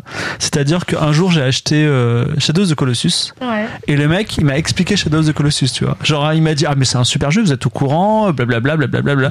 ok, je veux juste payer, tu vois. Et, et vraiment. Mais j'ai Ouais, aussi des bons. je- ouais, non, ma, je- c'est une sorte de bien- bienveillance, mais qui en fait Ouais. euh, est un peu toxique. quoi. C'est du mansplaining. Le mec, Oui, il te- oui, juge- après, si tu dis oui, je connais, c'est bon. Enfin, c'est pas mal de me Ouais, faire ton ouais, speech. non, mais bon, c'est. Voilà. Il y a, y y un peu ça. C'est-à-dire, tu sais, les mecs, ils veulent t'expliquer un peu le truc. Bon. Aussi parce que t'as pas acheté un FIFA, je pense. Par contre, euh, j'ai une, j'ai une bonne expérience. J'ai acheté Skyrim une semaine avant, grâce à un magasin euh, de Paris, quoi. Mm. Et ouais, c'est cool quand même. C'est euh, une semaine avant, tu joues à Skyrim. euh, C'était vraiment une très bonne expérience. Donc moi, je, de toute façon, j'aime bien le marché, j'aime bien les consoles. Maintenant, je suis joueur console et euh, j'achète tout en démat. Mais euh, mais ouais, j'ai eu quelques bonnes. Ça te manquerait Est-ce que tu serais justement comme Chloé en disant Ah, quand même, les magasins de jeux, c'est quelque chose, ça fait partie de ma vie, Bah, il y a toujours un rôle? non. Ou est-ce que tu es en mode justement, comme certains de, des lecteurs, Pépé Banga de, de Chloé, bon. genre Osef? On va pas refaire le débat, mais le fait même qu'il y ait eu un tel tollé autour de Wall Street Bets montre qu'il y a très peu d'avenir sur les magasins en physique et euh, j'y crois pas du tout. Voilà. D'accord. Moi, je dirais qu'il l'avait vu venir quand même. Moi, je me rappelle, la première fois vraiment je me suis posé des questions. de- J'ai toujours déjà eu des problèmes, enfin du mal avec, euh, avec les boutiques de connards élitistes, tu vois. Donc euh, moi je me rappelle que c'était, on allait traîner à Melun, dans la rue piétonne de Melun, il y avait peut-être deux ou trois boutiques indées, plus être, euh, pour être un connard élitiste. euh, à Melun, bah tu vois, c'est ça le pire, c'est ça le pire. Et euh, il y avait aussi tu sais, des boutiques de Warhammer, du coup tu faisais le, tu faisais la tournée des Grands Ducs, tu vois. La rue des Catogans. Ah là là, c'était une catastrophe. Et en fait, ouais, les mecs, ils avaient ce côté à la fois élitiste et en même temps une vision à super court terme parce que les gars te proposaient de pirater la console. Et moi, je les Mais oui. touillais. Je leur dis, mais si je pirate ma console, j'achète plus chez toi. Et il me dit, et alors? Je, fais, bah, je sais pas, c'est toi le vendeur de jeux vidéo, ça, ça te dérange pas en fait, toi, tu, tu pirates. Alors, je, euh, peux, je peux donner une explication à ça. C'est évidemment c'était court-termiste. Et moi, j'ai fait partie de ces magasins qui ont fait fortune en, en puissant les en consoles. puissant les consoles. C'est juste que on avait tellement des mauvaises relations avec les éditeurs et les constructeurs de consoles. Après, l'œuf ou la poule, Ouais. je sais pas. Mais il y avait tellement des mauvaises relations quand tu étais un magasin indépendant que les consoles, on les achetait littéralement au- on les achetait- on allait chez Carrefour pour les acheter parce qu'on pouvait pas se faire livrer par, par Sony ou par Nintendo ou par Microsoft et c'était on les se les faisait livrer au prix public en fait donc vraiment Ouais. on faisait 1,20€ de marge Ouais. donc elle s'est livrée à 298 euros euh, au lieu de 299. On nous obligeait à avoir des quantités, c'était galère. Donc déjà il n'y avait pas de marge possible sur les consoles. Et ensuite les jeux, pareil, c'était des, les jeux, on faisait pas autant de marge que ça parce que c'était pas, c'était pas une grosse centrale d'achat. Bah en oui. fait, tes jeux, tu les payais quand même assez cher. Tu faisais pas des, des marges de folie comme un supermarché. Et même les supermarchés, encore une fois, les jeux vidéo ont longtemps été un produit d'appel où ils s'en- ils s'en foutaient. Donc il y avait pas de hum, Bizarrement, pour les spécialistes du jeu vidéo, il y avait un rendement euh, du jeu vidéo qui était moins bon pour les non spécialistes du jeu vidéo. Donc rapidement, ils ont découvert le- l'import en 1, évidemment, et Bon, le piratage en 2. Ouais. Et le piratage, je me rappelle qu'on vendait l'opération complète, c'était genre euh, 150 ou 250 francs Ouais. au début, et ça nous revenait à 10 francs en matériaux. Ouais. euh, en Mmh. matériaux. Donc, tu et après, il y avait un technicien qui était là, mais. En fait, c'était votre marge sur chaque console quasiment. Bah en fait déjà on, on ne vendait plus que des consoles pucées. Tu pouvais pas Ouais. l'acheter normal parce Ouais. que sinon on faisait pas d'argent dessus. Et effectivement ça nous prenait au début un quart d'heure pour pucer une console et à la fin notre technicien le plus brillant mettait 42 secondes par console de Ah ouais. l'ouverture à la fermeture. Donc, le mec, c'était pit stop. 150 euros pour les 42 secondes. C'était le pit stop de F1. Le mec et hop 42 et l'envoyer. Et donc c'était une rentabilité de fou. Et donc on n'a jamais gagné autant d'argent qu'à l'époque où on puissait des consoles, tout en sachant très bien, sans vouloir se le dire, qu'on est en train de scier la branchère sur la quantité, parce que évidemment les jeunes, ach- les gens Non, mais en plus c'était ultra shady parce que tu faisais pucer ta console, tu revenais chez toi, ça marchait pas, tu retournais. Moi, je me rappelle d'une console, un pote, elle, est dû- elle a dû rester, je sais pas, deux mois dans le magasin, quoi. Mm. Parce qu'en fait, euh, les la puce fonctionnait pas, ça a baisé Ah la bah, console, machin. Attends, évidemment. j'attends un nouveau badge, ça arrivera la Mais semaine non, prochaine, la semaine d'après. Tels les grands laboratoires pharmaceutiques en Afrique, tu, tu crées la maladie et puis en fait tu, Ah tu, ouais, tu non, le remède, c'était, bien sûr. euh, Évidemment, c'était fou, c'était fou. Et en fait, moi, vraiment, c'était ce côté un peu shady. Les Ouais. mecs, ils essayaient vraiment de t'entuber sur Mais des trucs, mais sur c'est ce qui a tout. Ouais, tué, ça me euh, plaisait pas trop ça. Mais en tout cas, dans les magasins de jeux vidéo, début des années 2000, ce fameux début des années 2000, un peu le virage, c'était ce qui les faisait vivre euh, le mieux en fait. Puis après, Ouais. ils ont dû se diversifier, etc. Mais c'est bizarre, le jeu vidéo lui-même, il y avait toujours des fans qui venaient pour Ouais. acheter des jeux à prix d'or, des jeux en import, mais qui de toute façon revenaient, coûtaient très très cher au magasin parce que t'en achetais 8 exemplaires à quelqu'un qui les envoyait par la poste du Japon. Enfin, c'était Ouais. des circuits qui coûtaient euh, la peau des fesses. Et bizarrement, c'était un marché qui était pas si rentable que ça en fait. Donc c'était dur pour des indépendants euh, bah, de concurrencer des supermarchés, etc., etc. Or, quelques fans. Il y a aussi ce côté, contrairement à la Fnac, c'est que les vendeurs, je pense, sont des gamers. Ils sont potes avec tout le monde. Et en, en gros, c'est si je suis un éditeur, je t'envoie 40 exemplaires de GTA. C'est comme si j'envoyais à un mec qui est pote avec tous les gens qui vont se distribuer. Et donc, effectivement, c'est pour ça que enfin, Rockstar ne veut absolument pas que ses copies euh, circulent un jour avant la, avant la, avant la, la release, tu vois. Donc, effectivement, euh, si j'étais éditeur, j'aurais beaucoup de défiance par rapport à ces magasins. quoi. Ouais, puis on va pas se mentir, ces magasins ne respectaient pas grand chose, quoi. Non. Ouais. Moi, je sais que même le Micromania de la Défense, Oui, euh, euh, qui, était, déjà, oui, qui donnait en pas, plus sur les- l'escalator qui te ramenait au RER, donc tu passais devant pour rentrer chez toi. Ouais. Je sais que la veille des grosses sorties de jeu, euh, Oui, tu passais à tout en 18h, vente. il, était, il était en rayon, quoi. Donc, Oui, euh, c'était le seul moyen, encore une fois, de court-circuiter aussi les grands Ouais. magasins qui allaient te le vendre 10 euros moins cher. C'était d'aller voir les vrais fans qui voulaient la, enfin, comme Chloé, qui voulait jouer à Final Fantasy, qui, qui étaient prêtes, tu été prête à payer 10 euros en plus pour jouer Ah bah oui, oui, j'ai payé ma taxe Micromania, mais je l'ai payé avec le sourire. Bon, Évidemment. après j'ai moins le sourire quand l'autre il m'a dit c'est pour votre copain. Mais, euh, mais oui, j'étais contente parce que le soir même je pouvais y jouer. Il y a quelque chose aussi qu'a dit Chloé et qui est assez émouvant, c'est que souvent le, le magasin de jeux vidéo ou la- le carrefour, c'est l'occasion, c'est le premier contact avec le jeu vidéo. Ouais. Et c'est assez. Pour, beaucoup, euh, pour beaucoup d'enfants, ouais. Ouais. Ah bah oui, c'est oui. c'est un peu notre première fois. Alors, il y a, enfin, il y a, il y a une, il y a une première fois, il y a aussi une bonne première fois. Et moi, effectivement, euh, ma première fois avec Mario, c'était dans un, un centre commercial à, à Toulon, quoi. Et, et je l'oublierai pas. C'était vraiment fantastique. Je me souviens même que il n'y avait pas la musique de Mario, Il y avait genre euh, la symphonie inachevée de Schubert qui passait genre et je- pour moi c'est associé à fond le, le jeu et la symphonie inachevée euh, dans ma tête. Bah ça, euh, Vous ça aussi c'est un sacré ouais. souvenir euh, quand, tu vois, quand ma mère, elle faisait ses courses à Carrefour, euh, Elle me, la- laissait elle me laissait au rayon jeux vidéo. Bah oui. Et parce qu'il y avait des bornes. Donc, Ah oui. euh, donc moi, je jouais pendant une heure. Donc au début, c'était sur les jeux Super Nintendo. Et puis après, c'était les jeux PlayStation. Mais bon, elle savait qu'elle était peinarde pendant une heure. Elle pouvait faire ses courses. Il y avait pas d'autres enfants C'était l'époque où tu laissais des enfants tout seuls dans les, Oui. dans les centres commerciaux. Bon, quelquefois, elle a dû m'appeler, m'a- m'appeler genre la petite Chloé, demandez à la caisse centrale, parce que juste j'avais bougé euh, de, de rayon, toi je t'ai passé au rayon d'à côté. Euh, mais oui, elle me laissait, euh, tu vois, je me souviens Mario 64, euh, j'y ai joué. euh, fini, j'ai- fini au champ. J'y ai joué, c'était au Carrefour de Dijon, je me souviens. Euh, non, mais oui. Mais toi, t'as fait la France entière. bah oui, c'est avec mon père, on a beaucoup déménagé. Ah ouais, mais oui, enfin, c'était génial parce que pareil, bah voilà, les gamins, tu les laissais au rayon jeux vidéo. Euh, Ah bah oui, euh, moi il me laissait au rayon livre et euh, en fait, Ouais, on- rayon manga. On, on pouvait lire Oui. les mangas gratos quoi. C'était un petit, c'était un petit peu. Ouais, c'est marrant, j'ai pas, j'ai pas ce souvenir moi de la borne. euh, Ah ouais, t'avais pas ça Non, moi, mon, mon vrai premier vrai souvenir de, de jeux vidéo, c'était les bornes d'arcade dans les ferries pour aller en Angleterre. C'est ça que Ah oui. quand j'étais petit, j'avais Ah de la famille en Angleterre, donc euh, Oui. on faisait le- le- le- la traversée. et- Et celle d'arcade, ouais. Dernier, dernier petit point pour revenir au magasin de jeux. Est-ce Ouais. que vous avez aussi des souvenirs forts d'excitation pour l'achat et la revente Puisqu'encore une fois, on le dit, le jeu vidéo d'occasion, pendant longtemps, c'est Mm. quelque chose qui a vécu à travers les magasins spécialisés et les magasins D, et voir c'est ce qui les a fait vivre. Le fameux bac où vous arrivez, le fameux moment où nerveux, vous allez déposer vos jeux devant le, le comptoir du Micromania et il va vous dire combien il va vous reprendre ça, le comptoir du... Est-ce que vous, est-ce que vous avez des souvenirs autour de ça Bah oui, moi, il y a De des, il y a cette des jeux que j'ai- euh, j'ai refusé de vendre en fait. euh. Ah ouais? Bah oui, euh, t'a- t'arrives, le gars il te fait je te le reprends 5 balles, je fais mais t'es sérieux toi? 5 euros c'est même pas le prix de la boîte. Il fait bah oui mais c'est la cote, moi j'y peux rien, euh, c'est dans l'ordinateur. Bon bah vas-y salut, euh, je le vends pas, enfin c'est c'est des escrocs, c'est des escrocs. Mm. Ouais, Ouais. c'est pour ça moi aussi j'ai jamais revendu euh, parce que, bah, enfin, tu vois, euh, quand t'avais Micromania ou Score Games, etc. Enfin, pareil, c'était ridicule le prix auquel ils reprenaient les jeux. Ouais, donc euh, je dis bon, bah, tant pis. Surtout que si tu repassais deux heures après, t'avais une chance sur deux pour que le vendeur il se le soit mis de côté pour lui. Ou alors euh, tu le revoyais dans le bac et. Oui, vendu à voyais la 45 marge et tu fais, euros, Putain, Non, mais à tel point que c'est un même français. C'est-à-dire la blague. euh, Oui, de, la blague GameStop notamment, c'est, un même global Ouais. de, de- quand tu te fais arnaquer, c'est comme si euh, GameStop te proposait X pour ton jeu, quoi. Ouais, Ouais, bah oui, non mais franchement c'est l'escroquerie. Vraiment c'est. Enfin moi je sais que j'en ai pas vendu tant que ça. Après c'est vrai que euh, Vous avez que jamais ce moment où vous avez dit, attendez, il nous faut un nouveau jeu pour samedi soir avec des potes, euh, sortez tous vos vieux jeux, et puis peut-être qu'à X jours, on aura assez pour acheter un jeu, un jeu neuf. Alors, nous, on le faisait souvent, en tout cas, hein. Alors non, parce que en fait, au final, j'achetais assez peu de jeux. Donc, euh, déjà journaliste à l'époque. Bah, au final, moi, euh, j'en ai acheté assez peu. Et parce que, bah, tu vois, j'ai pas forcément euh, beaucoup. euh, Enfin, mes, mes parents investissaient pas non plus énormément dans le jeu vidéo. Et donc, ceux que j'avais, je les chérissais. D'ailleurs, je les ai toujours. Ils sont toujours dans un état impeccable. Et T'as euh, la bon, boîte et la notice Euh, alors, à partir des jeux PlayStation, parce que malheureusement, les jeux euh, Master System et euh, Super Nintendo ont été revendus. Ah là euh, genre un beau jour, genre t'en veux plus de tes jeux, allez hop, hop, on les met chez. Cash Converters. C'est aïe, genre, non. Euh, mais sinon, tout le reste, oui, tout, tout est dans un état impeccable euh, à la maison. Euh, mais, euh, mais ouais, donc ce qui fait qu'en fait, ça me faisait mal au cœur de m'en séparer. Voilà, il y avait une valeur affective très très forte et même aujourd'hui, ça me ferait mal au cœur de les revendre.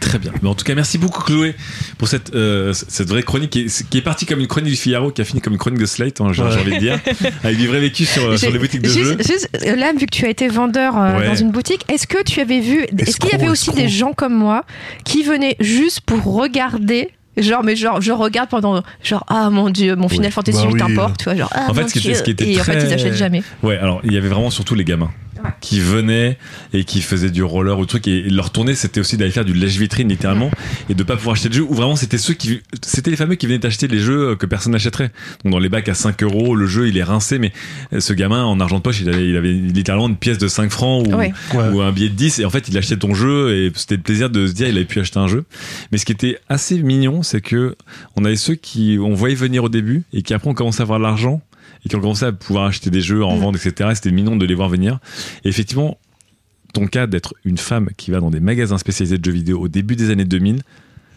même moi là tu vois j'essaie de me souvenir Ouais. la dernière fois que j'ai vu une meuf quand je bossais dans ces magasins venir seule pour acheter des jeux pour elle et je n'ai aucun souvenir Et pourtant, je bossais au cœur du boulevard Voltaire, hein, dans un des Ouais. gros magasins du boulevard Voltaire. Ouais. Non, mais les- ces boutiques, Bah, elles étaient effrayantes. hein. Et- Oui, ouais, c'est alors vrai. Bah, c'est très que- gatekeeping world. Bah, hein, puis surtout, même boulevard quand t'étais un mec, déjà, tu Même moi, je me sentais pas bien, tu vois. Je rentrais là-dedans, je fais, oh là là. Alors déjà, tu te sentais pas très bien. Et puis, euh, il y avait aussi beaucoup de vols à la Ouais. tire en sortie de magasin. Donc, on, Ah fallait, escorter les Ah, gars. bah, les sorties Dragon Ball Z Budokai, on devait escorter les, gars jusqu'au métro, sur le quai, pour Ah pas qu'ils se fassent euh, dévaliser leur jeu. Ils avaient payé 749 euh, francs à l'époque. Euh, et puis effectivement, c'est fou parce que maintenant que tu me le dis, je ne me rappelle pas d'une seule fois où une meuf est venue seule pour acheter des jeux pour elle. Tu vois, la tristesse. aucun un peu. souvenir. Mais c'était, c'était encore une fois, c'était des lieux qui étaient effectivement pas accueillants du tout, Ah bah pas non, ouverts non, du tout. non, Donc, non, euh, pas nous, du nous, tout. on s'en rendait pas compte parce que c'était, on a l'impression que c'était, une sorte de club de gamers amélioré en fait. Ouais, ça on me faisait, toujours les mêmes ça me tailles, faisait les mêmes penser ouais, à l'ambiance que t'avais dans certaines MJC, quoi. Ouais. Vraiment, où si t'es pas de la, du- de la ville ou du quartier, euh, tu rentres pas dans la MJC, machin et tout. Et je trouve ça triste, mais triste. Ah là là. Bon, allez, on finit dessus et on attaque la première pause de cette Oui. émission. Alors, une petite pause. euh, donc, on, des questions qui ont été posées sur notre compte Twitter, at de qualité. Alors, une première qui est très simple, mais qui est très forte, qui vient de Papa Langy. Un jeu vidéo vous a-t-il déjà rendu malheureux? Genre malheureux. Alors, on va garder le sens de malheureux ouvert, genre malheureux parce que le scénario est triste et Alors- c'était bien écrit, ou malheureux parce que le jeu était affreux, ou malheureux parce que le jeu vous a frustré, ou malheureux parce que il correspond à un traumatisme d'enfance, genre euh, quelqu'un vous a débranché la console avant que vous ayez sauvegardé. Que sais-je encore? Fibre, Alors, euh, je sens qu'elle Vraiment, sans, sans aucune exagération, Watch Dogs Legion m'a fait beaucoup de mal. Je suis désolé. la hein, fameuse taxe. Ubisoft. Mais il est sorti la semaine dernière. Watch Bah Dogs oui. Legion, mais je l'ai acheté il y a en septembre. Il est sorti en septembre. Oui, non, mais voilà, je veux dire, c'est euh, aujourd'hui, quoi. et en fait, euh, il est il est pas bien. Mais vraiment, il est pas bien, tu vois. Ok. Non, mais il Non, est mais- euh, il est il est il est, il est malaisant de pas bien. Et c'est un quadruple A. C'est c'est pas un triple c'est un quadruple A. Et rien, euh, je vais citer un truc euh, qui, qui, par exemple, me fait du mal, moi, en tant que personne qui a fait mon métier, mais quand je vais vous le dire, c'est, c'est que la fin, par exemple, t'as un, personnage important qui meurt. Et genre, t'as une scène déchirante, euh, qui a été bien travaillée, tout ça. Et je dis, tiens, enfin un truc bien. La fin, ils ont attendu euh, 40 heures de jeu pour que ce soit bien. Genre, la frame d'après, genre, une minute après, le personnage est à nouveau de retour. Genre, il est, ah bah non, je suis pas mort, en fait, tu vois. Et euh, j'ai dit, mais en fait, tu vois, ah, rien n'a de sens. Tout est moche. Il y a des cutscenes où les mecs se parlent deux heures, les bras le long du corps. Je comprends pas quel Tu quadruple parles là, de tu. Cyberpunk là Euh, non, non, euh, non, non, Cyber- Cyber- Cyberpunk, c'est buggé, mais c'est stylé. Tandis Oui. que là, Watch Dogs Legion, il y a un beau, il y a c'est dans l'onde, c'est dans un open world, mais vraiment, tout m'a fait de la peine parce que euh, parce que je me suis dit il y a vraiment des milliers de gens qui ont travaillé à ça et c'est compliqué aussi de dire de dire ça au Mais micro. non, mais t'as le droit de dire, j'ai pas euh, aimé un- une, super production, que ce soit au non mais, cinéma mais ou. trouvez-moi quelqu'un qui vraiment si vous écoutez ce podcast et que vous avez aimé Watch Dogs Legion Répondez. écrivez, écrivez-moi sur le Discord parce que je voudrais savoir ce que- ce qu'il y a ce qu'il y a d'acceptable dans ce jeu et vraiment ce jeu Mais il Peut-être est qu'il a été patché un peu, non, depuis? non, non, mais le jeu il marche nickel. Non, le jeu, c'est il le jeu, le Ah, est, d'accord. une, est une détresse. et J'ai j'ai l'impression que c'est un appel à l'aide de, de la part des développeurs. Mais vraiment, le jeu n'a est vraiment n'a aucun intérêt. Il est invraisemblable. Il n'est pas intéressant et il n'y a aucun aucun espèce d'amusement à aucun moment. Vraiment, Ah, c'était c'est terrible d'acheter ça. Et Genre- tu l'as fini. ouais, je l'ai fini. ouais. non, mais, non, mais c'est ce que Fibre disait parce que. C'est nul jusqu'au bout. Non, mais c'est souvent ça, ce, que tu appelles ta taxe Ouais. Ubisoft, c'est que tu payes sans réfléchir, c'est ton gros jeu Ubisoft avec Assassin's Creed. Euh, Das, Chloé, est-ce que vous avez des jeux Ouais, moi qui, d'une manière ou d'autre, vous ont rendu malheureux? Oui, oui, oui. Moi, c'est Grandia 2 sur Dreamcast. Ouais. Euh, très grand jeu et euh, très très malheureux parce que euh, c'était une version piratée et ça plantait au troisième CD, je crois. Ah, Voilà. ça c'est affreux. Et c'était ultra dur. Et Donc, en fait, ce qui t'a rendu c'est malheureux, c'est pas le jeu, c'est Bah le non, c'est que le en fait, mais c'est que le truc en gros, je crois que c'est à la 15 ou 16e heure de jeu que non, c'était peut-être le, le CD2. C'était à la 15 ou 16e heure de jeu que euh, le truc plante, tu vois. Et en fait, euh, j'ai testé 12 000 sites différents euh, pour euh, pour le jeu et j'ai jamais euh, Je crois que ça me fait penser à une sauvegarde de RPG comme ça qui m'a rendu malheureux parce que j'ai perdu Ah, la putain. sauvegarde et j'ai Ah, jamais eu le ouais. courage de relancer le jeu. Bon, Et ça m'a écœuré de, de Grandia. J'ai dit putain 17 heures euh, enfumé quoi. Et là les gens me disent mais t'aurais pu l'acheter. Ouais mais non en fait. Après c'était une question de principe donc euh, voilà. euh, Chloé. Euh, alors, je vais pas revenir sur Star Ocean 3 parce que j'en ai déjà parlé dans un ancien quête à latérale. Grégoire Hello, bien sûr. Voilà, voilà le FF10 killer euh, qui en fait était à chier. Euh, donc, Dès qu'on cherche des trucs killer, de toute façon euh, c'est toujours triste. Le somme est intact. hein. Ah oui, mais, mais tu vois, mais comme fibre, j'ai souffert, mais je suis allée quasiment jusqu'au, je suis arrivée jusqu'au boss final. hein. C'est le pire, ça. Sais, on a, sais, on a l'espoir, on a l'espoir de dire tiens le jeu va décoller, il va être bien. Ah, moi, je des vais fois, c'est pas Ouais, l'espoir, c'est que tu l'as payé trop cher pour pas le faire Ouais, j'av- j'avais l'espoir, je, je je l'ai trop attendu pour, euh, il faut que je le fasse. Et en plus, à cette époque-là, tu vois, j'étais un peu déprimée, donc je pense qu'aussi je me faisais du mal, tu vois, en continuant à y jouer. Au lieu de jouer un Je bon jeu, un jeu, je me ah. dis, ah, allez, j'ai joué à un jeu de merde que je déteste, ah, tu mérites que ça. ah, ah. Euh, non, un truc, bah, un autre truc qui m'a rendu malheureux, c'est euh, malheureuse, c'est celui d'avant, Star Ocean 2.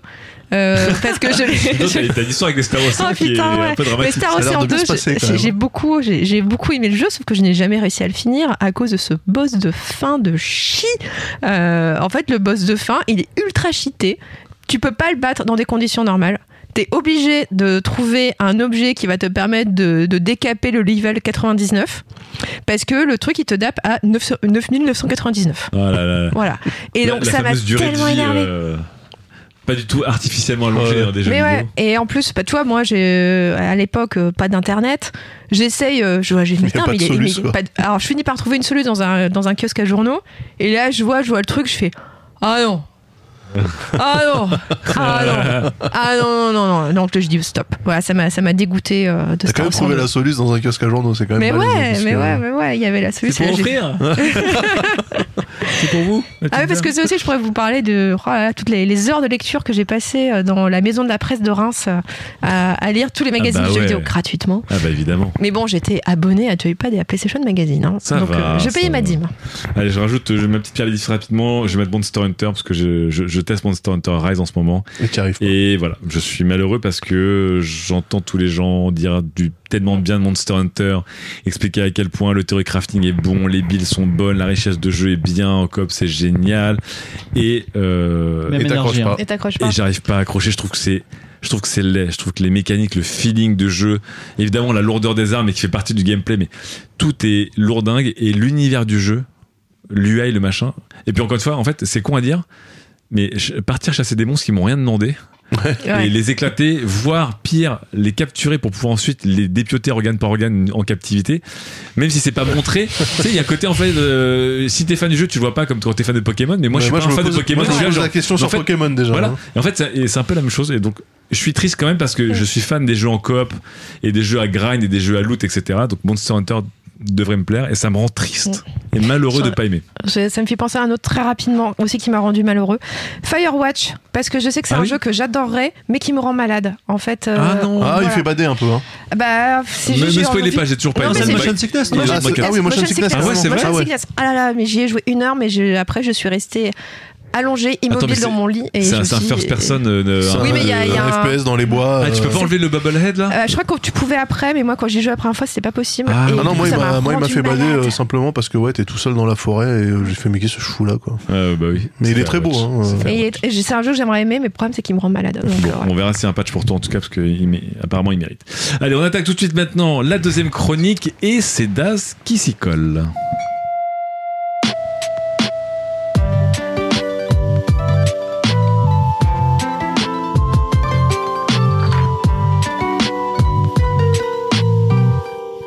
Allez, deuxième chronique pour Oui. toi, Daz, et on s'est dit, tiens, Daz, euh, évidemment, qui, qui Le reviewer de jeux vidéo. le reviewer de jeux vidéo, euh, qui va nous parler en plus d'un univers qui est proche de lui. Hein, Ah oui, un les univers Vikings. que hein. j'adore, un univers que j'adore, la vikingerie, j'adore. C'est vraiment les, les Vikings, c'est tout ce que t'aimes, et euh, pourtant, tu es tombé dans Valheim. Je suis tombé dans Valheim parce qu'il y a 15 jours, alors que j'étais toujours plongé dans mon addiction à Hearthstone, hein, écoutez l'émission précédente, euh, addiction qu'une chute inopinée de mon iPad Pro a permis de calmer un petit peu, j'ai croisé un titre indépendant donc qui défraye la chronique depuis début février, date de sortie de son alpha sur Steam. Ce titre, c'est Valheim. Et Valheim, c'est donc un jeu indépendant développé par un tout petit studio qui s'appelle Iron Gate Studio, euh, qui est suédois et qui est composé de 5 personnes. Et euh, ce que l'on tire de, de, de cela après quelques heures dans Valheim, bah, c'est que les petites équipes sont capables de grandes choses. Euh, le jeu est édité par Coffee Stain, déjà derrière le très bon Satisfactory, donc déjà gage de confiance. hein. Ah, c'était eux Bah oui, quand tu Ah, lances le jeu, tu dis ah, C'était ok. déjà les développeurs du démon, en fait. Voilà, c'est ça, c'est ça. Euh, donc c'est déjà un gage de qualité et il est donc disponible en early access sur Steam depuis le 2 février. Depuis cette date, Iron Gate Studio a vendu plus de 6 millions de copies. 6 millions 6 millions en 6 semaines. J'étais resté à Ah non, 3 mais au début de la chronique en fait. Et au fur et à mesure, à chaque fois que je revérifiais l'info, il y avait un million qui se rajoutait. Alors, alors dis-toi juste que j'ai reçu un communiqué de presse pour le 4 millions Et trois jours après, et on est passé à 5 millions. Voilà. Tu vois, et là, ils sont à 6. Et maintenant 6. Euh, Qu'est-ce qui explique ce, ce- ce succès hein? Quel plan marketing machiavélique a fait de ce titre un must-have sur Steam? D'aucuns expliquent que euh, c'est le mix entre Rust, Minecraft, la mythologie viking et Elder Scrolls qui font de Valheim ce qu'il est. Moi, je trouve ça un peu bof comme explication. Ouais. Bah, je trouve ça bof parce qu'en fait, j'ai joué à aucun des jeux cités. Rust et bonheur. Et je suis absolument hermétique à la mythologie nordique, j'en ai rien à foutre, mais rien à foutre sur 20. Et j'ai quand même passé 40 heures de jeu euh, sur les deux dernières semaines. Donc il doit y avoir une autre raison derrière ce succès.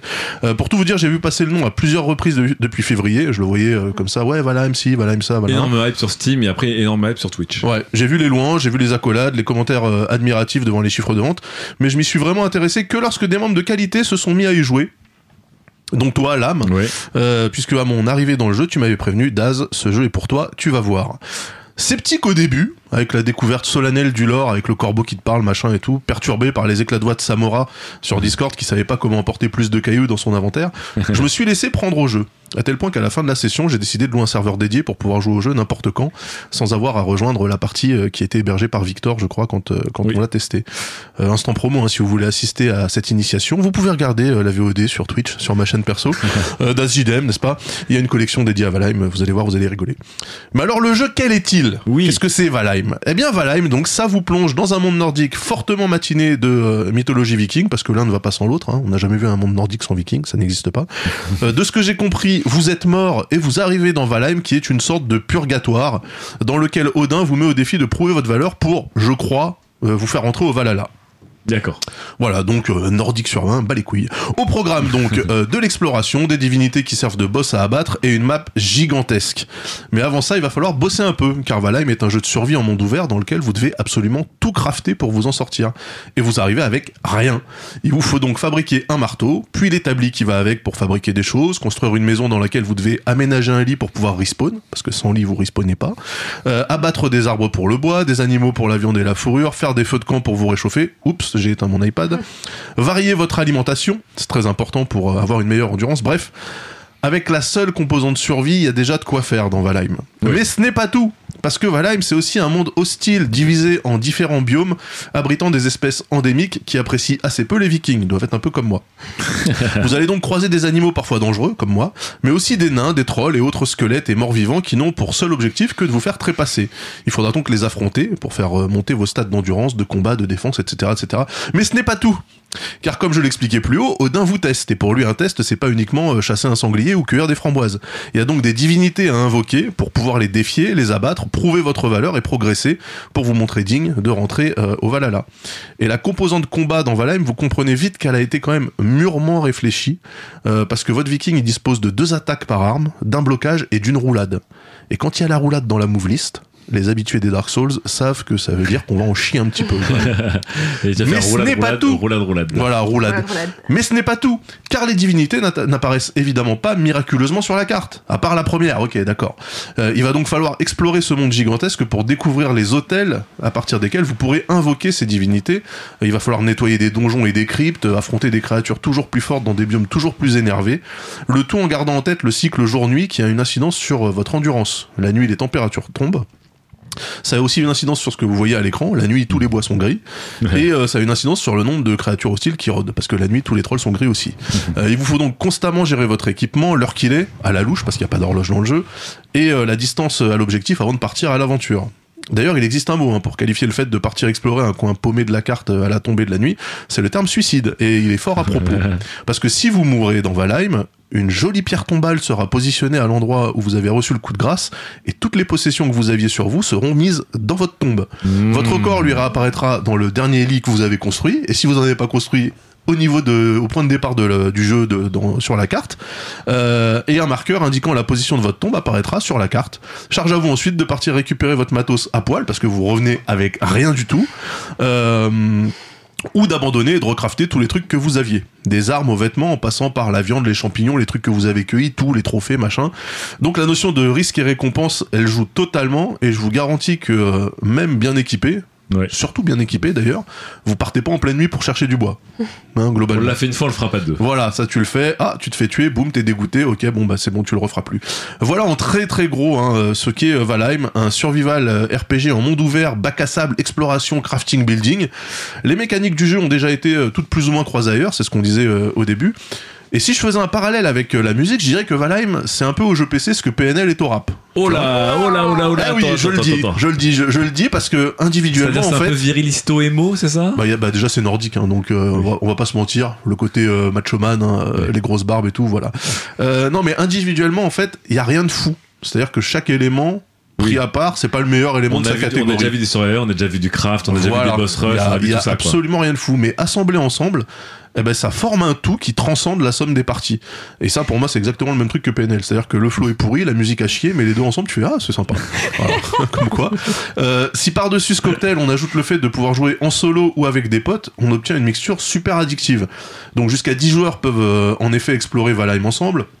Tomber les boss et les donjons, explorer la map, partir chercher du bois, miner du cuivre et de l'étain, chercher à améliorer le, niveau de confort du camp qui donne à ton viking un bonus d'endurance. Et c'est là que vous comprenez comment ce jeu peut devenir un gouffre à temps libre. J'ai commencé le 14 mars avec les potes de qualité. Comme Drake, euh, on a starté du bottom. Et 14 jours après, nous avons un camp tout confort et une marina avec deux phares. Et un débarcadère en pierre pour deux dracars.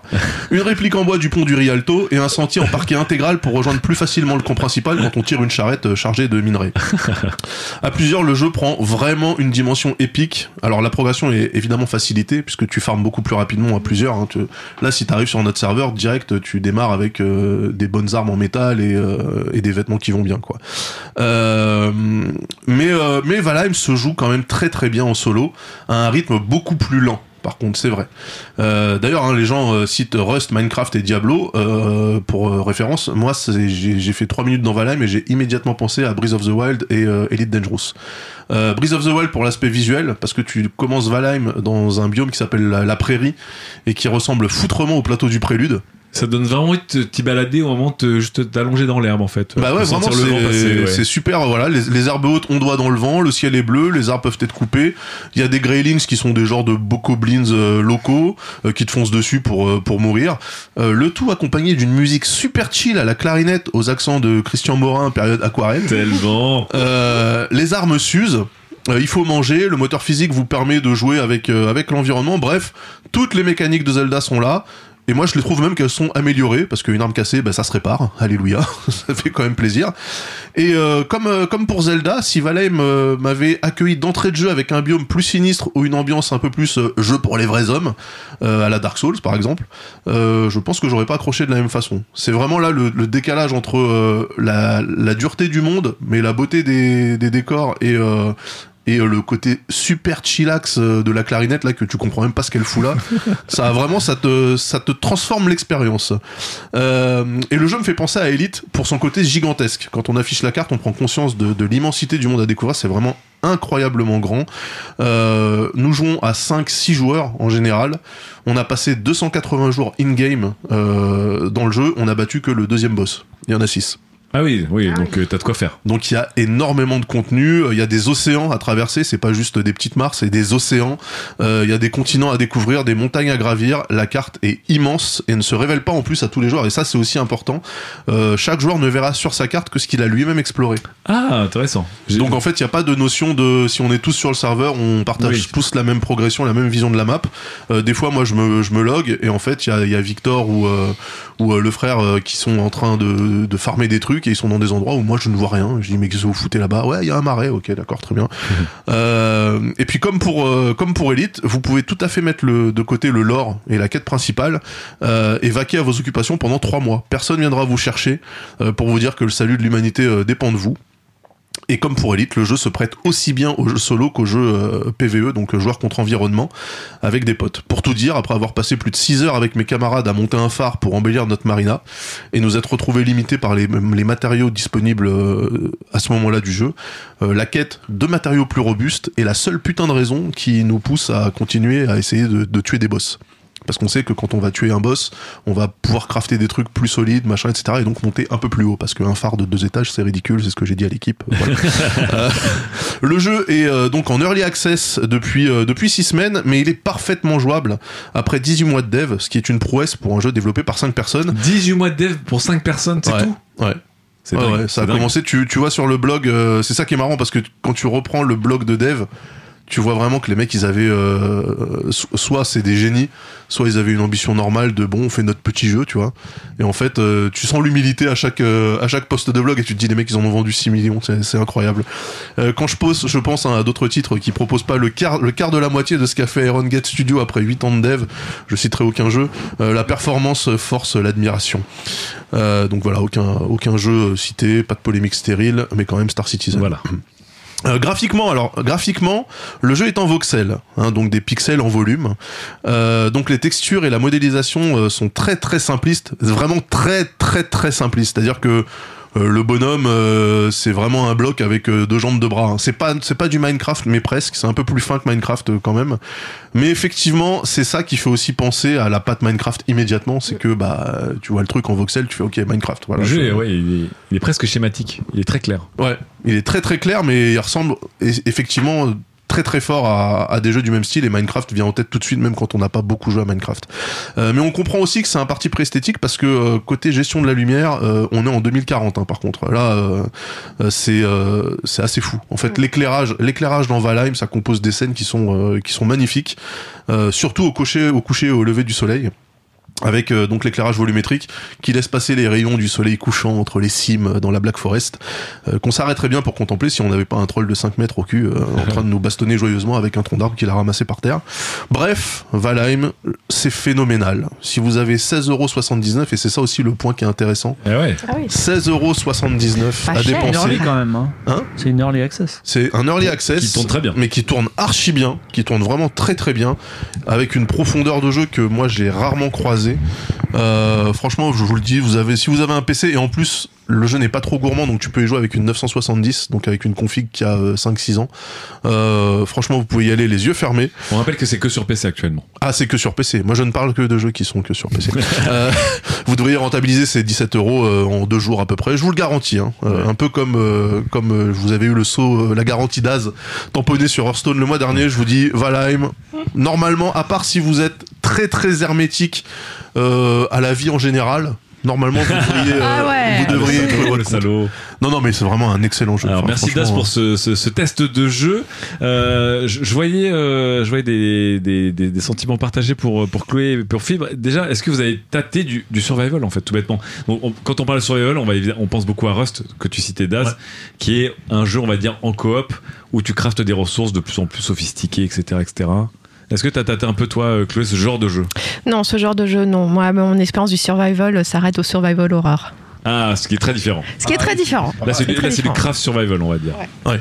Euh, Fibre, est-ce que tu as tâté parce que tu, toi tu Bah, parlais de Rust avec des mots euh, avec des- Bah, des- Rust, euh, il est très mollo dans la voix. Il, il est très bien. Enfin, j'a- j'adore les surtout les grands joueurs de Rust qui font des vidéos euh, extraordinaires parce qu'il y a beaucoup d'histoires. Mais sinon, j'ai deux jeux permanents euh, sur mon disque dur. C'est euh, Subnautica. Subnautica, bien sûr. hein, Que un jour tu y viendras et tu diras ah ouais d'accord, c'est ça. Tu vois un peu comme l'âme qui s'est mis à Slay Spire. Ah ouais ok tu vois. Mais euh, et sinon il y a Into the Dark. Euh, et si tu veux Into the Dark, ce qui est cool, c'est que c'est un, un vrai simulateur de la vie au Canada quand il fait moins 30. Et donc, quand tu fais moins 30 et que tu dois chercher des brindilles dehors parce que tu es en train de crever de froid dans ta grange et qu'il y a des loups, enfin, tu vois, c'est vachement, c'est la, la même histoire qu'avec des trolls ou voilà, une ça, c'est un vrai truc. Et en plus, le mec, il te dit, il dit putain, j'ai trop trop froid, j'arrive plus à penser, je sais pas ce qui se passe. Tu vis un truc euh, qui est assez fort, je trouve. C'est assez récent, ça, Into the Dark, non? Into the, euh, Into the Dark, ça a un an ou deux, je pense, euh, il, est, il est sorti. Alors euh, attention. Mais c'est un solo, Into the Dark. Ouais, c'est un solo et c'est le, c'est le but. Hein. Le but, c'est t'es une expérience, en fait, dans lequel il n'y a pas de fin, tu vas mourir, quoi qu'il arrive. Le but, c'est que tu meurs le plus tard possible. Attention, hein, attention, je, je, je dis euh, le, la créature qui nous a le plus niqué la gueule Ouais. quand on jouait à Valheim, c'était les loups. hein. Parce Ouais. que dans un biome, euh, on s'est mis en bordure de biome avec la montagne, du coup les loups sont venus, et euh, à l'époque on n'était pas forcément super préparé, on s'est fait défoncer. Non, mais Après on a apprivoisé les loups, car En tu peux fait, apprivoiser c'est vrai que c'est un peu de tout, et effectivement, c'est c'est un peu comme quand. C'est un peu, je pense, Je- il faut que je joue. hein. C'est un peu comme Assassin's Creed. Assassin's Creed, c'est le, c'est un autre PNL. C'est-à-dire que, en vrai, Ah non, parce que Le Assassin's combat, il Creed, est pas c'est génial Très dans- mauvais. hein. non, non, Assassin's Creed, le combat est pas génial. Monde l'exploration est cool. Euh, Il y a des, il y a, il y a des, des éléments, mais ils mettent La tout dedans. de, ouais. Il y a des mini-jeux dedans où euh, il y a plein de, ils rajoutent, ils rajoutent, ils rajoutent. Et à un moment, tu te dis, bah, franchement, j'en ai pour mon argent. J'ai passé une bonne Non, mais expérience. moi je cherche pas le ratio, est-ce que j'en ai pour mon argent? Assassin's Creed, j'ai essayé le premier que j'avais trouvé nul à chier. J'ai lâché. après, Ça a beaucoup changé, Je suis hein. revenu au troisième, j'ai lâché. Je suis revenu à Odyssey, à Origins, Ouais. j'ai lâché. Je suis revenu à Odyssey, j'ai lâché mais moins vite parce que je le trouvais plus intéressant. Ah. Et je suis revenu à Valhalla que j'ai lâché. Donc le jeu, si tu veux, je le connais et euh, bah non, moi ça me fait pas du tout le même effet parce que tu sens que Assassin's Creed, j'ai l'impression d'être dans un Disneyland. Alors, Chaque truc- Ne pardon pas dans, dans une critique d'Assassin's Creed. Non, non, non, On parce que, ce que- non, mais ce que, ce que je veux dire, c'est que Oui. Valheim, c'est un monde qui est euh, généré procéduralement. Donc C'est marrant parce que euh, juste, je je te repose la question. Tu, tu Ouais. n'aimes pas quasiment tout ce que Valheim représente, c'est-à-dire t'as jamais fait de survival craft. Ouais. Euh, t'aimes pas euh, t'aimes pas le- l'univers et le- la mythologie viking, etc. Ouais. Qu'on a beaucoup vu d'ailleurs ces, ces Ouais, ouais, dernières c'est années. c'est ça qui est, qui est fort. Euh, et pourtant, le jeu, enfin moi j'ai joué du coup et j'ai joué- j'ai fait quelques survival craft. Il a rien de, il a, il a pas vraiment beaucoup d'originalité. Non, pas du tout. Il en mais a c'est juste cette euh, cette symbiose qui se crée autour Il y du a jeu. le vraiment rythme et un mix. de jeu qui ouais, te- il y a vraiment un il, est, mix. il est généré procéduralement? La, la map est générée procéduralement. Ok. Sauf le début, j'imagine. Euh, donc euh, t'as toujours euh, sur, enfin si t'as, t'as- le con- les continents sont générés euh, procéduralement et après t'as quand même euh, l'hôtel de départ qui effectivement lui est toujours à la même place. euh, Parce que mais- tu vois, un truc intéressant, Subnautica, Ouais. il n'est pas procédural. Ouais, mais en c'est fait je me demande ouf. est-ce que je préfère pas le Mais procédural Subnautica est aussi un jeu solo. Ouais, complètement. Oui, Et c'est- voilà. c'est- Là, là, là, la, la différence, c'est que Valheim, tu peux jouer tout seul. Euh, je pense que l'expérience est beaucoup plus punitive Hmm. quand tu Oui. joues tout seul. Parce que là, en fait, on a un peu d'insouciance. On est 6. On a un peu d'insouciance, tu te fais buter, t'as un gars qui va tenir ta tombe, tu vois, il va dire ok, je nettoie la zone, reviens, donc euh, en fait, Et puis, euh, non mais il y a des trucs tout bêtes, c'est- il y a un côté genre tu pars à la chasse et tu reviens et ton camp il a évolué parce que quelqu'un est resté. voilà, le c'est ça, euh. et euh, voilà, le pont du Rialto, j'ai fait ah putain, un pont du Rialto quoi. Et mais alors, et c'est- ce qui est marrant, c'est que j'ai l'impression quand même que Chloé et Fibre sont plus des joueurs de solo Ouais. que des joueurs Oui. de multi. Oui, que ce soit, moi, je suis un joueur de, de multi parce que j'adore le coop, j'adore le versus. Toi, t'aimes plutôt le coop que le versus pur et dur, Moi, je suis pas du tout sur le versus, Voilà. effectivement, et je suis plutôt solo à la base aussi. et plutôt solo. Et et, euh, Et en fait- en fait, là, le truc, c'est que- beaucoup de plaisir à jouer à ce survival en coop. Ouais.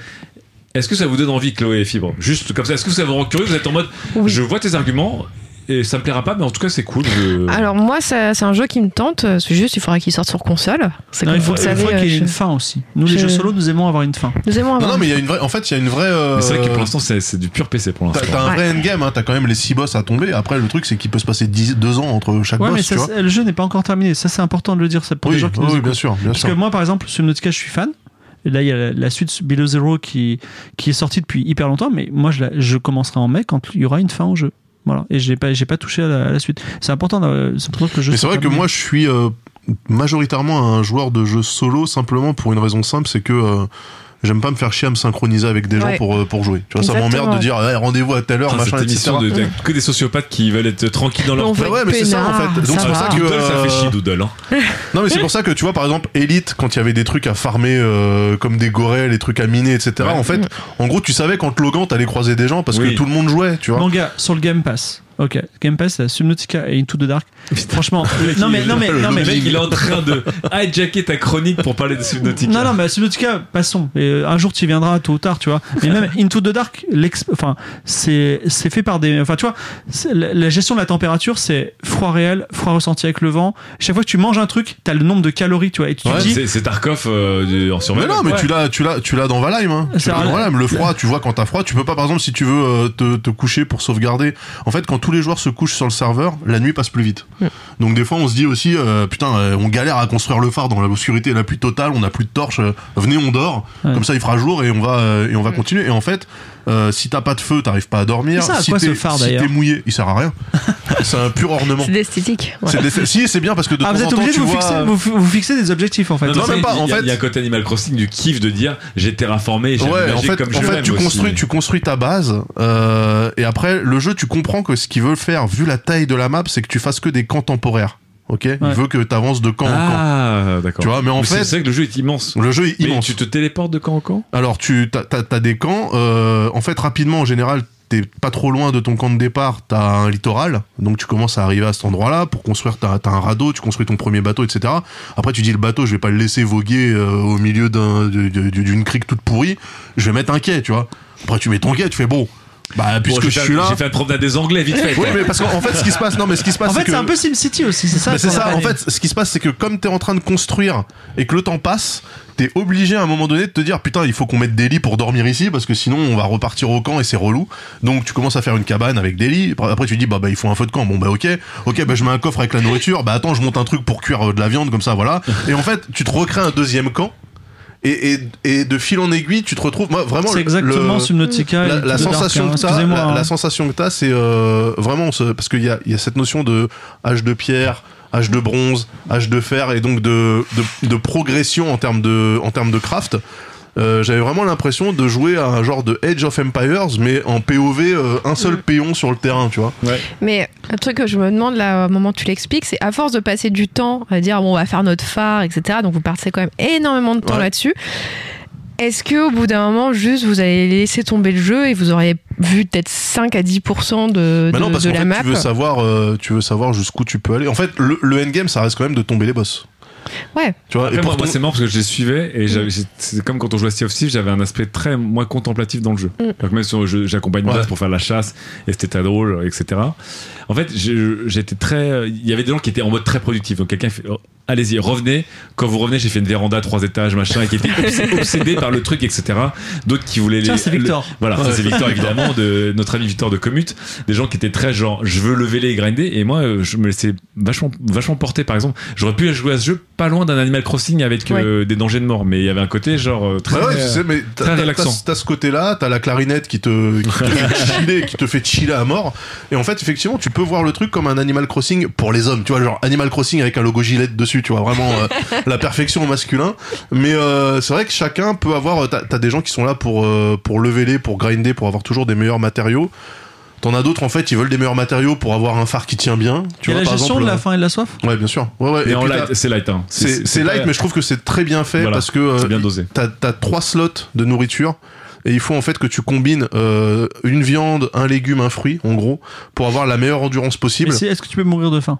Non, c'est. Euh, non, mais par contre, t'as, si, enfin, ta barre de vie, euh, du coup, t'as zéro stamina, tu Non, peux rien faire. Quoi. t'as- des jeux où vraiment toutes les 10 minutes tu dis tu, tu vas mourir euh, d'une infection de digestion ou. euh, Ouais, non, non, là, le jeu, là, le jeu, le te dit, ouais, tu pourrais peut-être manger un petit quelque chose. C'est te l'affiche à l'écran euh, en surimpression.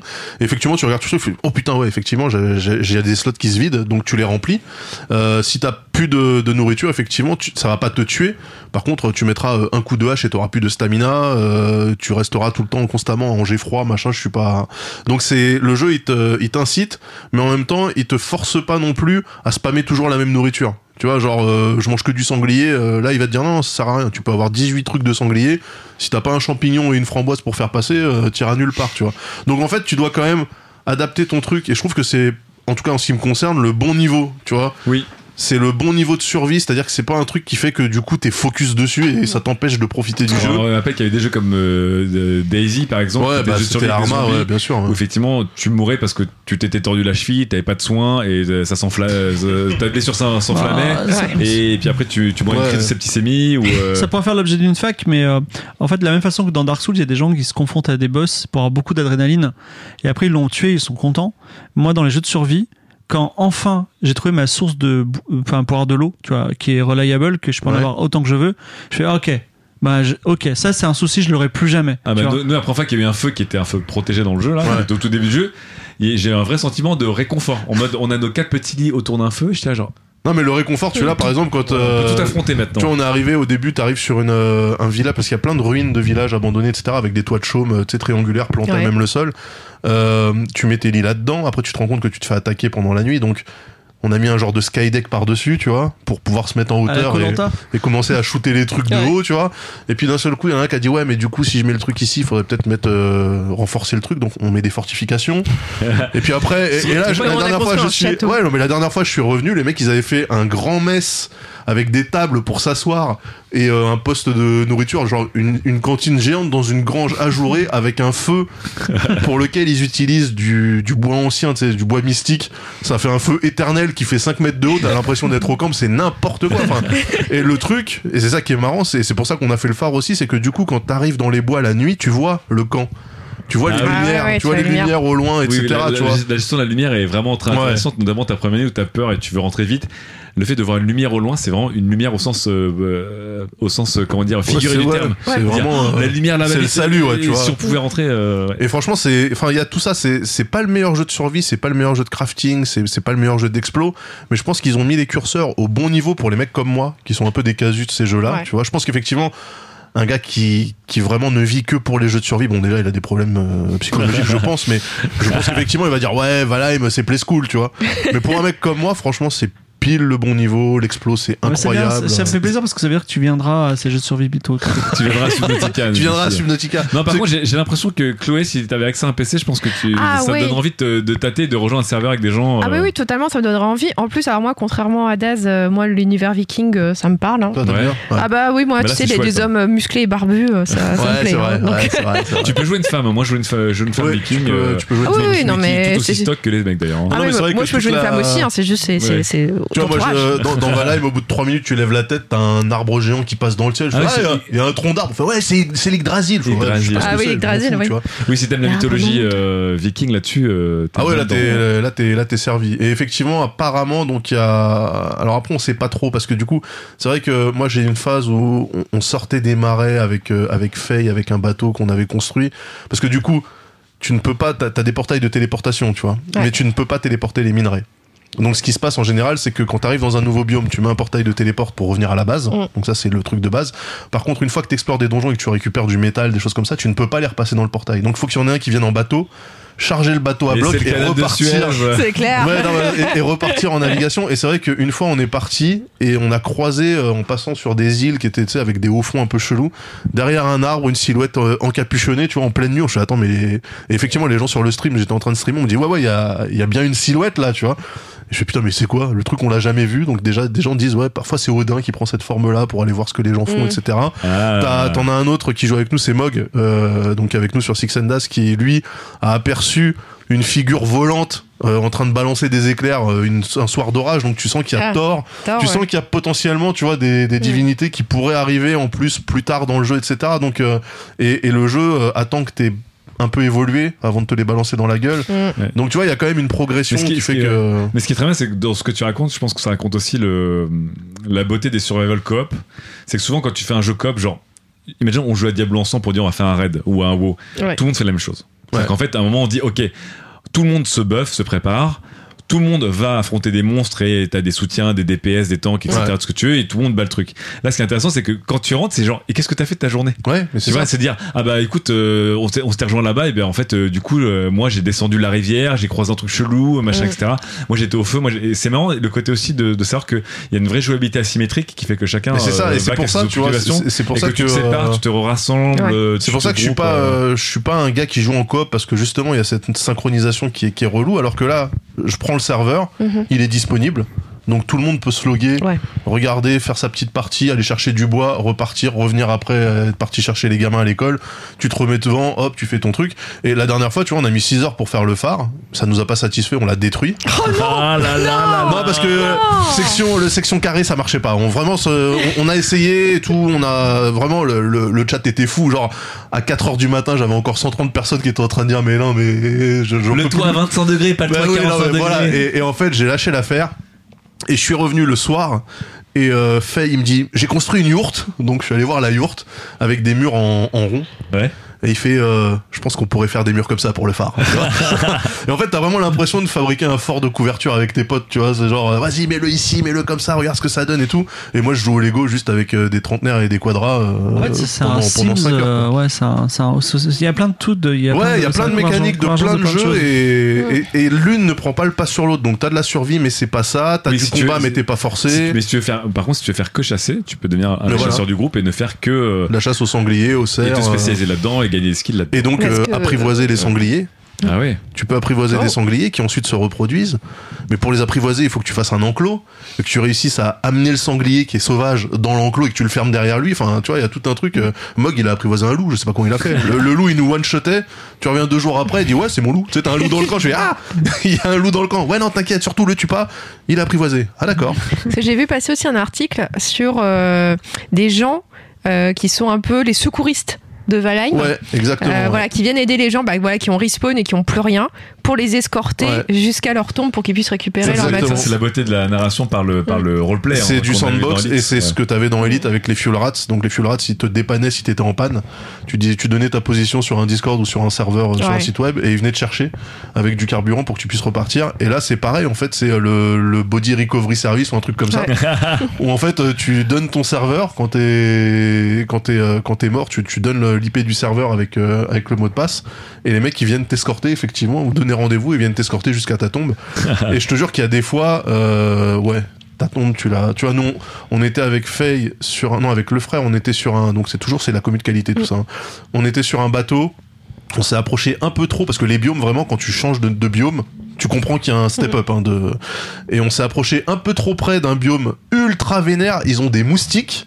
C'est des missiles euh, sol-sol. en fait, le, le truc, on l'a vu de loin. Je fais Ah, on dirait des moustiques. Le truc, il est gros comme un joueur, tu vois. Et euh, one shot, you died. sur le bateau. Donc ta tombe, elle tombe à la flotte. Alors, elle flotte justement. Mais du coup, après, pour venir le chercher, donc euh, je sais que le frère a essayé d'y retourner. Il a perdu un bateau, donc il est revenu. Il a recrafté un nouveau bateau. Il Oh est là reparti. Ah Il a perdu un autre bateau. Enfin, tu vois, c'est. Moi, à la fin, j'ai dit, bon, tu sais quoi, ma tombe, je la laisse là-bas. Je vais refaire des outils ici, c'est pas grave. Mais voilà, tu te dis, il y a- il y a un vrai, euh, un vrai risque, en fait, à faire n'importe quoi. Et c'est super important et super intéressant de, de, de jouer. Je, crois, je crois que tu l'as bien vendu. Pas, pas Ouais. Fibre Key, parce que lui, Fibre, en fait, il essaie de te vendre un truc. Subnautica et la The Witcher. chronique, mais euh, tu l'as bien vendu avec lui. Non, mais pourquoi pas mais euh, Écoute, Chloé, si t'as pas de PC, je te passerai un accès à mon Shadow et, euh, et vu que Ah, mais jeu, oui, mais voilà. oui, Shadow. Tu le mets sur ton Mac et hop, tu peux, tu peux jouer. Je te, je, te, je te passerai un accès. Euh, merci beaucoup. On va attaquer tout de suite une deuxième pause. Avant de commencer cette deuxième FAQ, faisons un premier erratum du coup. euh, Oui, je suis désolé. On a pu faire une petite pause et on a vérifié, c'était pas Into the Dark, mais le jeu dont j'ai parlé de Survival au Canada s'appelle The Long Dark. Voilà. The Long Dark. The Long Dark sur le Game Pass. qui en gros une nuit d'hiver au Canada qui dure 20 22 heures sur 24 quoi. Non, non, il y a le cycle jour-nuit, mais euh, par contre, effectivement, il fait le très jour froid. est. Voilà, le jour euh, avec l'accélération, tu le vois passer comme ça devant toi. Allez, deuxième en tout cas, euh, petite question qui a été posée par Poulpigui, je sais pas parce que le nom était coupé, j'ai pris une capture d'écran, euh, qui dit bonjour les gars de qualité et les meufs de qualité. Quand on est Bonjour. passionné, mais aussi avec des formes d'addiction, est-ce qu'il y a des méthodes pour jouer sans éprouver une déconnexion sociale parfois très marquée? Merci pour tous vos, merci pour tous votre vos podcasts. Vous gérez la fougère. Ah, tu gères la fougère, normal. Ça gère la fougère. Bon alors, effectivement, cette personne, euh, cette personne nous dit qu'elle a une euh, forme d'addiction euh, qui euh, peut se euh, se lever très tranquillement et très naturellement dans le jeu vidéo. Est-ce que vous avez des techniques parfois quand vous sentez que vous tombez dans la drogue dure pour ne pas être dans un tunnel jeu vidéo qui vous coupe trop durement de tout le Ouais, reste? moi, j'ai une méga technique. Alors, Il Dave, pour commencer. Il suffit d'être père de famille et d'avoir Oui, j'allais dire. Et en fait, euh, naturellement, euh, tu, tu vas te désintoxiquer puisque t'as pas le choix. D'accord. Donc euh, ouais ouais moi je, je me vois très bien euh, arrêter Valheim au dernier moment parce que je dois aller chercher ma fille sinon elle va rentrer toute seule Oui. et je sais que si j'avais pas eu ce truc là à faire Quelque chose au-dessus dans, ton, dans, dans ta chaîne de priorité. bah ouais du coup euh, je serais resté euh, il était 16h je serais resté jusqu'à 19-20 heures je serais allé manger et je serais revenu euh, sur le jeu tu vois donc Mm. euh, non avoir une vie de famille ouais ça te ça t'aide un peu quand même Il y en a qui, font des, qui ont des vies de famille pour, pour avoir une vie sociale. Ça, je l'ai- fait pour ça hein. Strictement ça. Euh, Chloé, est-ce que Euh, t'as une technique ou pas quand tu sens que tu vas tomber dans le crack dur, là, vraiment de, tu sais, de la Walter White de la... Ouais, ouais, je vois très bien. Alors, euh, alors moi, alors, à titre personnel, euh, j'ai fait des choses préventives. Par exemple, je savais très bien qu'il ne fallait pas que je touche au MMO. Euh, Ouais. Parce que le MMO, je savais que ça allait m'engloutir. La même. Donc, je n'ai jamais touché à ces jeux parce que je savais que ça allait être très mauvais pour moi. Euh, donc, ça peut être, voilà, se dire, ok, ces jeux ont l'air géniaux. Donc, ça peut être n'importe quel type de jeu. Mais je sais qu'ils ont un potentiel addictif énorme. Donc, euh, il vaut peut-être mieux pas mettre le doigt dedans parce que Dieu sait où est-ce qu'on va en sortir. Donc, il y a ça. Donc, déjà, faire attention à ce à quoi on va jouer. Et le deuxième, euh, moi aussi pendant un moment, j'aimais pas trop de passer trop de temps sur euh, sur certains jeux, même si je les adorais. Euh, donc en fait, je me forçais bah, une sorte d'avoir un planning, par exemple le week-end, qui était ok, je joue à la je joue à la, console, mais ça, je me donne disons trois heures. Et ensuite, je vais enchaîner par j'ai une série à regarder. Euh, donc ensuite, je vais regarder une série. Euh, et Une ensuite, addiction, mais on va la stopper par une autre Ouais, addiction. genre une série, et puis, ou alors genre ouais, je vais aller discuter avec des amis Ouais. ou euh, genre oh, de toute façon à telle heure il faut que j'aille au cinéma Euh, enfin voilà c'est essayer de se mettre un petit un petit planning D'accord, ok. Pas mal, pas mal. Fibre, est-ce que t'es, tu- toi qui n'as pas de famille, qui a sûrement un planning d'ailleurs, est-ce que tu as effectivement des techniques quand tu sens que tu, tu vas tomber un peu trop loin dans le tunnel Alors comme c'est une fac, une réponse en trois points. À l'ancienne. à l'ancienne dont deux points en fait ont été pris par Chloé. Donc effectivement, éviter les jeux euh, dans lesquels on va se perdre. Euh, et je- on n'est on pas les seuls à dire ça. hein. Souvent, moi, je vois des gens qui disent, ben, je vais pas me lancer là-dedans. Donc moi, effectivement, World of Warcraft n'a jamais été dans ma vie parce que j'ai envie de voir d'autres choses. Voilà. La deuxième chose, c'est euh, moi, je mets un timer. Quand je commence à jouer, je dis, euh, je lance un OK Google et je dis, réveille-moi dans une heure. Et dans une heure, ça sonne et j'arrête. Et mentalement, ce que je me dis, c'est que c'est pas grave. Si je me stoppe dans une heure, je fais autre chose et après j'aurai le, droit de rejouer. Et du coup, je fais que des petites séances de une heure. Et ça, c'est ça, c'est chouette parce que parfois, Ouais, je je joue qu'une heure dans la journée. Mm. Et le, le troisième truc, c'est que le jeu vidéo, pour moi, c'est toujours une récompense. C'est-à-dire, j'ai le droit de jouer à mon heure de jeu vidéo si j'ai fait quelque chose. Ah, donc tu l'intègres vraiment, toi, euh, Ouais. Ah ouais, il y a vraiment une. comme un- une finalité de quelque chose et pas. Mais c'est bah non, c'est non. ton petit sucre Non mais en fait, et non mais en fait, c'est cool parce que j'adore du coup travailler, faire certaines tâches, parce que je me dis, je suis hyper heureux parce que grâce à ça, je vais pouvoir jouer à un jeu que j'aime. Voilà. Moi, je, je pense, je pensais que j'étais pas sujet euh, aux addictions, tu vois. Non, Mais- parce qu'en fait, le jeu, moi, ça m'arrivait de, de pas jouer pendant trois semaines et de, ça Oui. me manquait pas, tu vois. Et, euh, et après, je pouvais faire 6 heures d'élite d'un coup, tu vois, et puis ensuite euh, ne plus rejouer pendant un mois et demi.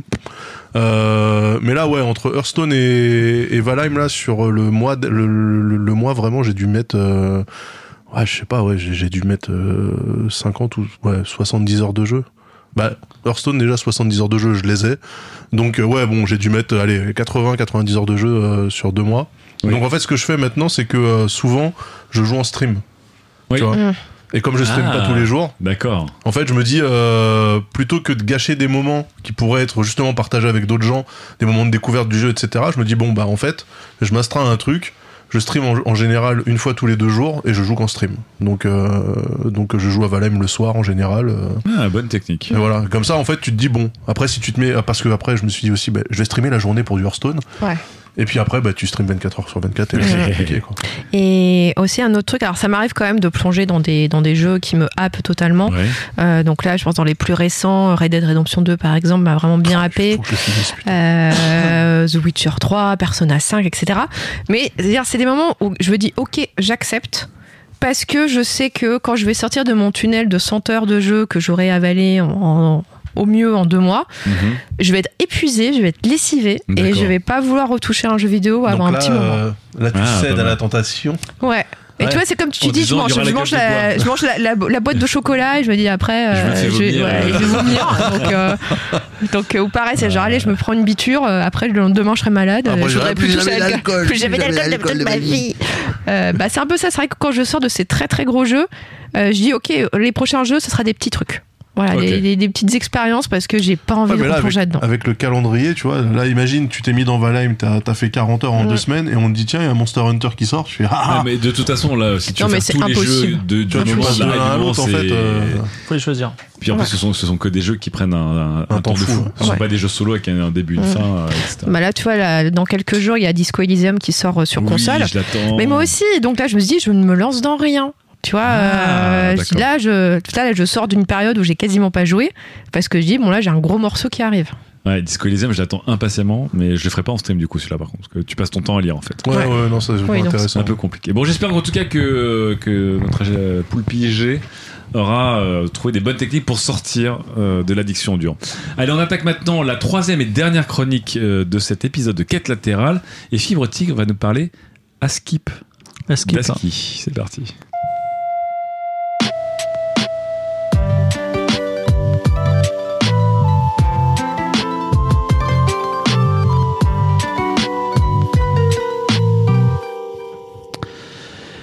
Alors, euh, plusieurs choses déjà en, pré en préambule. Parce que ça va Trois être une points, longue- trois points. Non, deux points.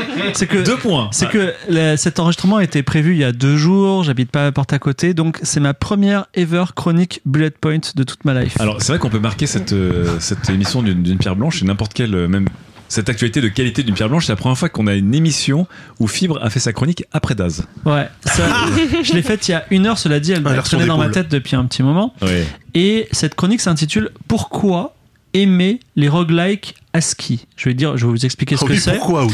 Ouais, Ouais, il y a pourquoi tellement de jeux de mots qui arrivent là tout de suite, là, ce qu'ils te font et tout Ouais, ça. Bon, voilà, on va expliquer ce que c'est et pourquoi, et même euh, pourquoi c'est bien pour, euh, pour tout le monde. Et j'espère même convertir, euh, alors pas forcément euh, les gens qui sont autour de moi, mais quelques, quelques auditeurs, parce que ben, c'est vraiment super. Donc déjà, j'ai un petit quiz pour vous. Allez. Allez. C'est quoi la différence entre roguelike et roguelite? Ah. Euh, Le roguelike, tu perds vraiment tout. Ouais. Et le roguelite Tu cumules petit à petit des. Voilà. des- C'est-à-dire que, avantages. exactement. Donc le roguelite, comme dans FTL, comme dans Slay the Spire, comme dans ces, jeux-là, etc. euh, voilà, Dead Cells, en fait, tu vas, c'est sûr que tu vas mourir, mais quand tu vas recommencer, tu vas avoir un petit avantage lié à ta, à ta performance passée qui fait que, bah, en fait, tu vas gravir les une montagne, petit à petit, à un moment, tu vas finir le jeu. Avec le roguelike, théoriquement, tu as tous les moyens de finir le jeu du premier coup, Mm. mais par contre, si tu perds, tu repars à zéro. Diablo 3 en mode hardcore, par exemple. Très punitif. Voilà. Donc, le roguelike, euh, si je veux faire une petite métaphore, le roguelike, l'important c'est le voyage, tandis que le roguelite, il est fondé pour que vous arriviez à destination. C'est-à-dire que le roguelike, vous allez avoir une expérience de voyage, et le roguelite, vous avez une expérience où vous êtes censé arriver à la, à- à la destination. Donc moi j'ai une anecdote euh, récente, c'est qu'on a fait ensemble sur qualité un, un Sea of Thieves ensemble. Ouais. Et en fait j'ai trouvé ce jeu très vide. Vraiment, je suis Ah, il sorti est avec très, un, très, très vide. alors, je me dis, il n'y a pas grand chose à faire. Il, y a, il est beau, hein, il est vraiment beau. Il est mais il y très, a très, très, très de beau, à faire. Et la- mon réflexe euh, de survie intellectuelle, ça a été de me plonger dans les roguelikes ASCII parce que c'est l'inverse. C'est des jeux qui sont vraiment affreux, vraiment moches. C'est-à-dire, la première chose que tu regardes, c'est dit Ah, j'ai du mal à regarder, je ne comprends pas ce qu'il y a à l'écran. Par contre, il y a une richesse intérieure qui fait que ben, c'est même très compliqué de, bah, de revenir à d'autres jeux ensuite parce que les autres jeux par comparaison sont semblent très pauvres et euh, bon voilà donc le, le seul jeu pour lequel j'ai j'ai pu décrocher un peu c'est Dark Souls pour vous dire à quel point euh, j'ai besoin de me faire fouetter en ce moment donc qu'est-ce qu'un roguelike est-ce alors figurez-vous que c'est un sujet tellement sérieux qu'il y a une définition qui est appelée définition de Berlin parce qu'il y a une convention des roguelikes et dans la définition des roguelikes c'est réuni en- il y a des consortiums du roguelike c'est réuni il s'est dit à Berlin il s'est dit mais c'est quoi un roguelike? C'est-à-dire 4 mecs à barbe. alors je sais pas Quand il y a Berlin dans la proposition, donc déjà, a- tu sais il y a que. tout ce que vous savez le permadeath c'est-à-dire le fait qu'on meurt pour toujours et euh, là, il y, a- il y a plein. Alors, on va parler de la définition de Berlin de temps en temps, mais en gros, ce que je voulais vous dire, c'est que il y a des gens pour qui le roguelike ils ne jouent qu'à ça? Et ils considèrent que les autres jeux, c'est un peu comme vous si vous disiez, euh, moi je joue à Valheim et euh, ta grand-mère elle joue qu'à Candy Crush. Et ben pour ces gens-là, nous on joue à des Candy Crush, tu vois, parce que ils disent, ben tôt ou tard ils viendront à moi parce que, enfin ils viendront à- au jeu auquel je joue parce que, ben forcément ils sont plus intéressants et ils comprennent pas pourquoi Ça, ça on joue à des jeux si pauvres, tu vois.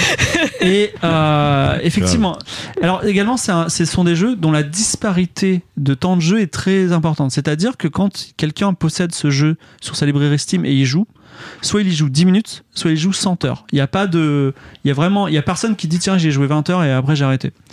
Donc effectivement, il y a ce côté, ce jeu, je ne peux pas y jouer ou ce jeu, je m'y plonge et je m'y perds. Donc revenons sur la définition du roguelike euh, de Berlin. Je vais venir, à- je, vais- je vais, euh, je vais Oui, revenons-y, oui. Revenons-y, je, vais- je vais parler déjà du, du premier euh, gap qui fait que ce jeu va vous choquer. Donc je préfère que vous soyez très pré- prévenus. C'est que la représentation graphique de tous les éléments se fait avec, comme son nom l'indique, la représentation ASCII, c'est-à-dire des caractères de typographique. Donc A-S-C-I-I. ACI. C'est-à-dire que le héros, par convention, c'est toujours un petit arrobase qui se balade sur un écran. Ah, ta 3080, elle est, euh, elle est archi utilisée là avec des jeux. Ah tu, Ouais. peux, tu peux miner du bitcoin en même temps que tu joues à- au jeu. Ah oui, oui, complètement. C'est euh, c'est- c'est aussi un des avantages du jeu, c'est que tu peux y jouer sur n'importe quoi. Mais effectivement, cette représentation graphique, alors elle peut, elle est hyper aride. Mais pourquoi elle est comme ça? Est-ce que parce que les mecs se détestent? Est-ce qu'ils euh, est-ce disent mais vraiment regardez on est on est des élitistes, on écoute du free jazz et on joue à des non il y a, un truc. Par exemple dans Skyrim quand vous avez un dragon qui est en 3D, bah c'est un beau dragon. euh, vraiment qui vole autour de vous, il est magnifique, vous êtes dans la contemplation jusqu'à qu'il vous mange. Tandis que dans un roguelike, ben, le dragon c'est un D majuscule. Et Donc on est vraiment comme si on lisait un livre en fait. Alors, en train ouais, de, se- de- oui. de s'imaginer un peu la chose. Ah, il faut, et l'imagination est très importante, c'est exactement ça.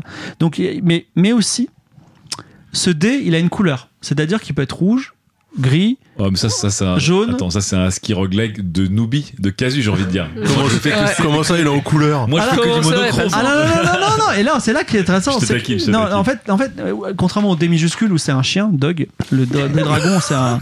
Non, mais ce que je veux dire, c'est que quand vous jouez aux échecs, quand vous commencez à jouer aux échecs, vous avez ces- ces- ce beau plateau d'échecs avec, euh, avec des, des pions en bois. Et les premiers jeux d'échecs sur PC, quand on, pour convertir un petit peu les gens, c'était des représentations 3D. C'est-à-dire, on avait des pions qui se déplacent en C'est vrai. 3D. Et quand on commence à, être, à gagner un peu de bouteille, à dire moi j'aime bien les jeux d'échecs, comme les streamers en ce moment, ben, on n'utilise pas du tout des représentations 3D, on, utilise des représentations vues à la, vues, enfin symboliques. Et même les gens maintenant qui lisent les actualités échecs, ils, lisent, ils ont des représentations qui sont genre les coordonnées. Genre E4, B6, oh il se passe un truc de ouf, tu vois. Et- voilà. Mais en fait, ce que je veux dire, c'est que quand vous vous plongez dans un jeu et que vous devenez bon à ce jeu, la méthode de représentation la plus efficace du jeu, c'est pas une représentation 3D, c'est une représentation Mhm. qui est abstraite. Et en fait, le parti pris des jeux roguelike c'est de dire, à un moment, vous allez jouer longtemps à ce jeu, on va pas chercher à faire de la 3D, on va aller directement euh, au endgame de la lisibilité. Donc on a que du truc ultra signifiant. C'est-à-dire qu'il n'y a rien de cosmétique et tout ce qui est présent à l'écran, ça a un sens et ça a une utilité. C'est pour ça que, effectivement, ton dragon, en fait, d'un coup d'œil, tu vois ton D majuscule qui a une couleur et tu sais exactement ce que c'est, tu connais ses faiblesses et ses forces et tu sais comment tu vas ab- aborder le problème. C'est ça la puissance de, de la représentation graphique. Mais effectivement, le désavantage, c'est que c'est extrêmement difficile à, à lire. Euh, Enfin, c'était c'était très difficile de commencer un jeu et de dire, bah, je vois des D majuscules, je vois des arrobas, je vois des, des petits C et effectivement, c'est moins joli, moins joli que ce C'est quoi petit C? Un chat peut-être? Un 4, exactement, Ok. 4. Ouais. Et- Ça va, ça commence à rentrer. mais ça dépend parce que parfois, s'il a une couleur particulière, ça peut être aussi un chacal. Ah. Donc, à noter que, par exemple, un des jeux les plus, un des jeux les plus joués, un roguelike les plus joués qui s'appelle NetHack, qui était qui était qui a été Ah bah oui. qui a- dont le commencement qui est en, pas en early access mais dans le commencement du développement date de 1987 il est toujours en développement Prends ça, Star Citizen. et ben NetHack par exemple il a trois représentations il a une représentation isométrique 3D qui s'appelle Vulture qui est disponible sur Steam pour 4 euros il y a une disposition une représentation tileset qui est euh, genre c'est pas des- par case, quoi. Exactement, des, comme un petit Pokémon, et tu as une représentation ASCII. Donc vous pouvez aller dans la représentation que vous voulez. Et effectivement, si vous commencez à jouer à la représentation isométrique 3D, au bout d'un moment, vous allez dire Oh, en fait, j'ai envie de. J'ai besoin d'avoir plus d'informations dans ma tête pour pouvoir gagner le jeu, tu vois. Et donc, forcément, moi, je reste au tileset, j'avoue. Voilà, je suis pas un ASCII, Ah, mais le casu. mais, mais parfois, effectivement, ça me manque un peu. C'est- voilà. Mais bon. Et euh, effectivement, comme le disait Lame, ça sollicite la puissance de l'imagination comme un livre. C'est-à-dire qu'il y a eu des moments que j'ai que j'ai eu dans des esquis, que j'ai eu dans Morrowind aussi, que j'ai eu un peu dans Far Cry 4, qui est un jeu qui m'a emporté loin, et ben où effectivement dans Dwarf Fortress, j'avais des, des petits hauts marrons qui en fait étaient les troncs d'arbres de grands cerisiers et autour se baladaient des petits C jaunes qui étaient des petits chats tigrés et, et vraiment il y en avait plein ils se sont reproduits entre eux ils ont chassé les rats autour de moi et Les petits airs. et vivaient leur vie et, c'était enfin je, je l'imaginais et c'était vraiment très beau dans un autre jeu dont je vais beaucoup vous parler qui s'appelle Cave of Cud où à un moment je rentre dans des canyons et il y a des espèces de comment ça s'appelle il y a des il y a des hyènes partout qui courent autour de moi mais en fait elles, elles me calculent pas parce qu'elles elles, chargent un troupeau qui est à côté parce que il y a beaucoup d'entités qui sont autonomes je vais en parler et ben quand je me suis posé j'ai imaginé cette scène j'ai dit waouh je suis dépaysé et il y a un scope aussi d'entités qui est énorme. C'est-à-dire que dans Valheim, quand tu rencontres 3, 4, 5, 10, 30 personnes, dans Halo, quand on a une bataille avec, euh, je sais pas, 50, euh, 50 entités qui se battent, là, tu peux avoir, je sais pas, 1000 entités. Bah, ou 2000, Ok. peu importe. Il y a tout. C'est-à-dire, dans Dwarf Fortress, du rat au moineau, il y a tous les animaux qui sont là. On a des vrais écosystèmes qui fonctionnent et qui, et qui s'en foutent de vous. Donc là, c'est là qu'on commence à dire Ah ouais, j'ai sacrifié un petit peu de 3D, un petit peu de puissance de calcul, mais en échange, j'ai quand même des choses intéressantes. Et donc, euh, il y a d'autres d'autres aspects. Donc, tous les, tous les roguelike ASCII, selon la Convention de Berlin, sont en tour par tour. C'est-à-dire que à chaque tour, enfin, vous attendez et vous allez faire prendre une décision qui peut être je vais boire cette potion, je vais tuer ce monstre, je vais, je vais aller d'un cran au, au nord. Donc, tu as tout le temps qu'il te faut. Et contrairement euh, au StarCraft, où on est au clic par minute, c'est ça? C'est-à-dire que le clic, c'est-à-dire qu'il faut faire, Les APM, ouais. il faut faire des actions, c'est ça? Ouais. Des actions par minute. Actions par minute. Donc, tu dois faire, je sais pas, 60 actions par minute, par exemple. Enfin, ça, ça, dé- ça dépend du type de jeu que tu fais, mais en tout cas, c'est du temps réel. Voilà. disons. Voilà. Et ben, dans ces jeux-là, on, doit, on, a des, on a des tours par minute et mon- plus tes tours sont faibles, mieux c'est. Et là, faut que tu le refasses. C'est-à-dire que, c'est-à-dire, c'est-à-dire que, en gros, il faut pas jouer rapidement. Parce qu'il faut prendre ton temps comme dans un jeu d'échecs. Et tu as des, t'as des solutions de jeu dans lesquelles ils disent si là vous faites plus de 3 actions par minute, vous êtes en danger. Tu vois? C'est intéressant parce que là, tu me prends 100% rebrousse-poil, mais évidemment, c'est Ouais. c'est ma zone de confort. la Voilà. zone d'inconfort. Donc c'est l'idée de, c'est l'idée de, t'as tellement de trucs, tellement de possibilités dans ce jeu que tellement dans des situations critiques tout le temps. Tu sais, c'est un peu comme si t'avais un Dark Soul, tu pouvais, tu pouvais faire une pause et tu te dis, ok, je fais quoi maintenant C'est quoi une pause active C'est quoi le Ah Non mais c'est au tour par tour. Donc Ah euh, oui. t'as tout, t'as tout le temps qu'il te faut. Mais là, effectivement, tu dois prendre la meilleure décision. Et souvent, enfin, le, le truc qui tue les plus les gens dans les dans les roguelikes qu'est-ce qui, c'est l'impatience. C'est allez, je m'emballe, je vais, je m'en les couilles, je vais le tuer, hop, j'insiste et hop, je meurs, bah c'est terminé, tu vois. Donc si tu t'étais posé, tu t'es dit, qu'est-ce que je peux faire? Tiens, si je me téléportais à l'autre bout de la, de la carte et que je, je, je refaisais ma vie, t'aurais vécu. Bon, de tour par tour. il, y a, il y a comme un scope de décision qui fout un peu le vertige. Ensuite, les jeux, alors c'est pas hyper important, mais c'est important. Donc tous les roguelikes ASCII sont sous une forme de grille. Donc imaginez un, un échiquier géant ou un damier géant où votre personnage se déplace de, case en case et les ennemis aussi. Et il y a des murs, etc. Donc ça c'est important pour le, le prochain concept que je vais aborder qui est très important, qui est ce sont des jeux qui sont régis par un, un concept qui est l'Entity Component System, qui est un truc très sérieux, donc ECS. Donc c'est quoi? Ça veut dire que tout ce que vous voyez à l'écran et qui prend une case, en fait, c'est la même chose. C'est une entité. C'est-à-dire qu'un mur de maison ou un chat, c'est la même chose quand on le regarde de loin. Et c'est-à-dire que en gros, un mur, comme toi, ça a des points de vie. Tu peux le tuer. Par contre, la différence entre toi et le mur, c'est que le mur, il n'est pas vivant. Et le mur, c'est pas un joueur. Mais dans ces jeux-là, tu, as des potions magiques qui, par exemple, rendent les choses vivantes. Donc tu peux décider de rendre ce mur vivant. Et tout d'un coup, tu peux lui parler. Tu peux décider de transférer ton esprit dans le mur. Et euh, donc, tu deviens le mur. Et tu as un mur qui se balade et qui a des objets, qui a un inventaire, à part que tu as un mur. Tu, vois. tu peux rendre le mur amoureux de toi. Non mais dans Cave of Cud, littéralement, il y a des gens, ils s'amusent à créer des pets murs. Donc euh, tu y rends des Ah, murs vivants. toi, Attends, on est dans la règle 34, on est vraiment dans le, la règle 34 avec 4 décimales derrière la. Non, mais t'as 34, même t'as un achievement dans Call of Code où il faut tu ça s'appelle Love at First Sign et tu dois faire tomber un panneau indicateur amoureux de toi, tu vois. C'est-à-dire tu le rends vivant, après tu le rends Love at first. Voilà. Et euh, tu peux l'équiper, t'as des mecs ils ont des Tu sens un achievement qui a été créé juste pour le jeu de mots quand même. Ouais, ouais. non mais voilà. Et donc en fait, cette, cette question d'entité, elle est très importante. C'est-à-dire que ton mur, tu peux lui rajouter des, des têtes ou des membres ou des bras si tu veux. Enfin, tu peux. tout- Mais c'est un mur, mais ça aurait pu être, euh, je sais pas. euh, Et tout ça, ça s'applique à toutes les entités du jeu. À tous les éléments Tous- les éléments qui rendent une case. Ça peut être des ennemis. Par exemple, dans Cave of Cud, toujours, c'est c'est un jeu dans lequel tu peux transférer, enfin, tu peux dominer un- quelqu'un d'autre. Et donc, il y a des gens, ils vont devant le boss, ils le dominent, donc ils sont le boss, ils tuent le héros, donc eux-mêmes. Donc ils sont, ils peuvent plus rentrer dans leur corps, donc ils sont un nouveau, ils sont le nouveau boss.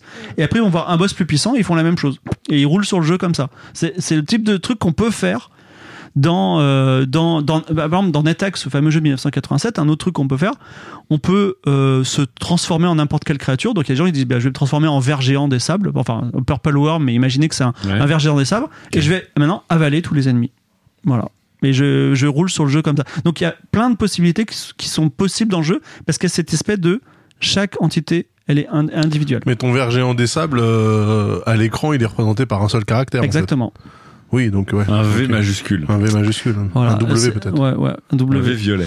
Un V, exactement, W violet. Ouais, un W. W majuscule violet. Donc, euh, ça permet. Donc, en fait, euh, là, on approche de quelque chose qui est tout est possible dans le roguelike. Il y a vraiment.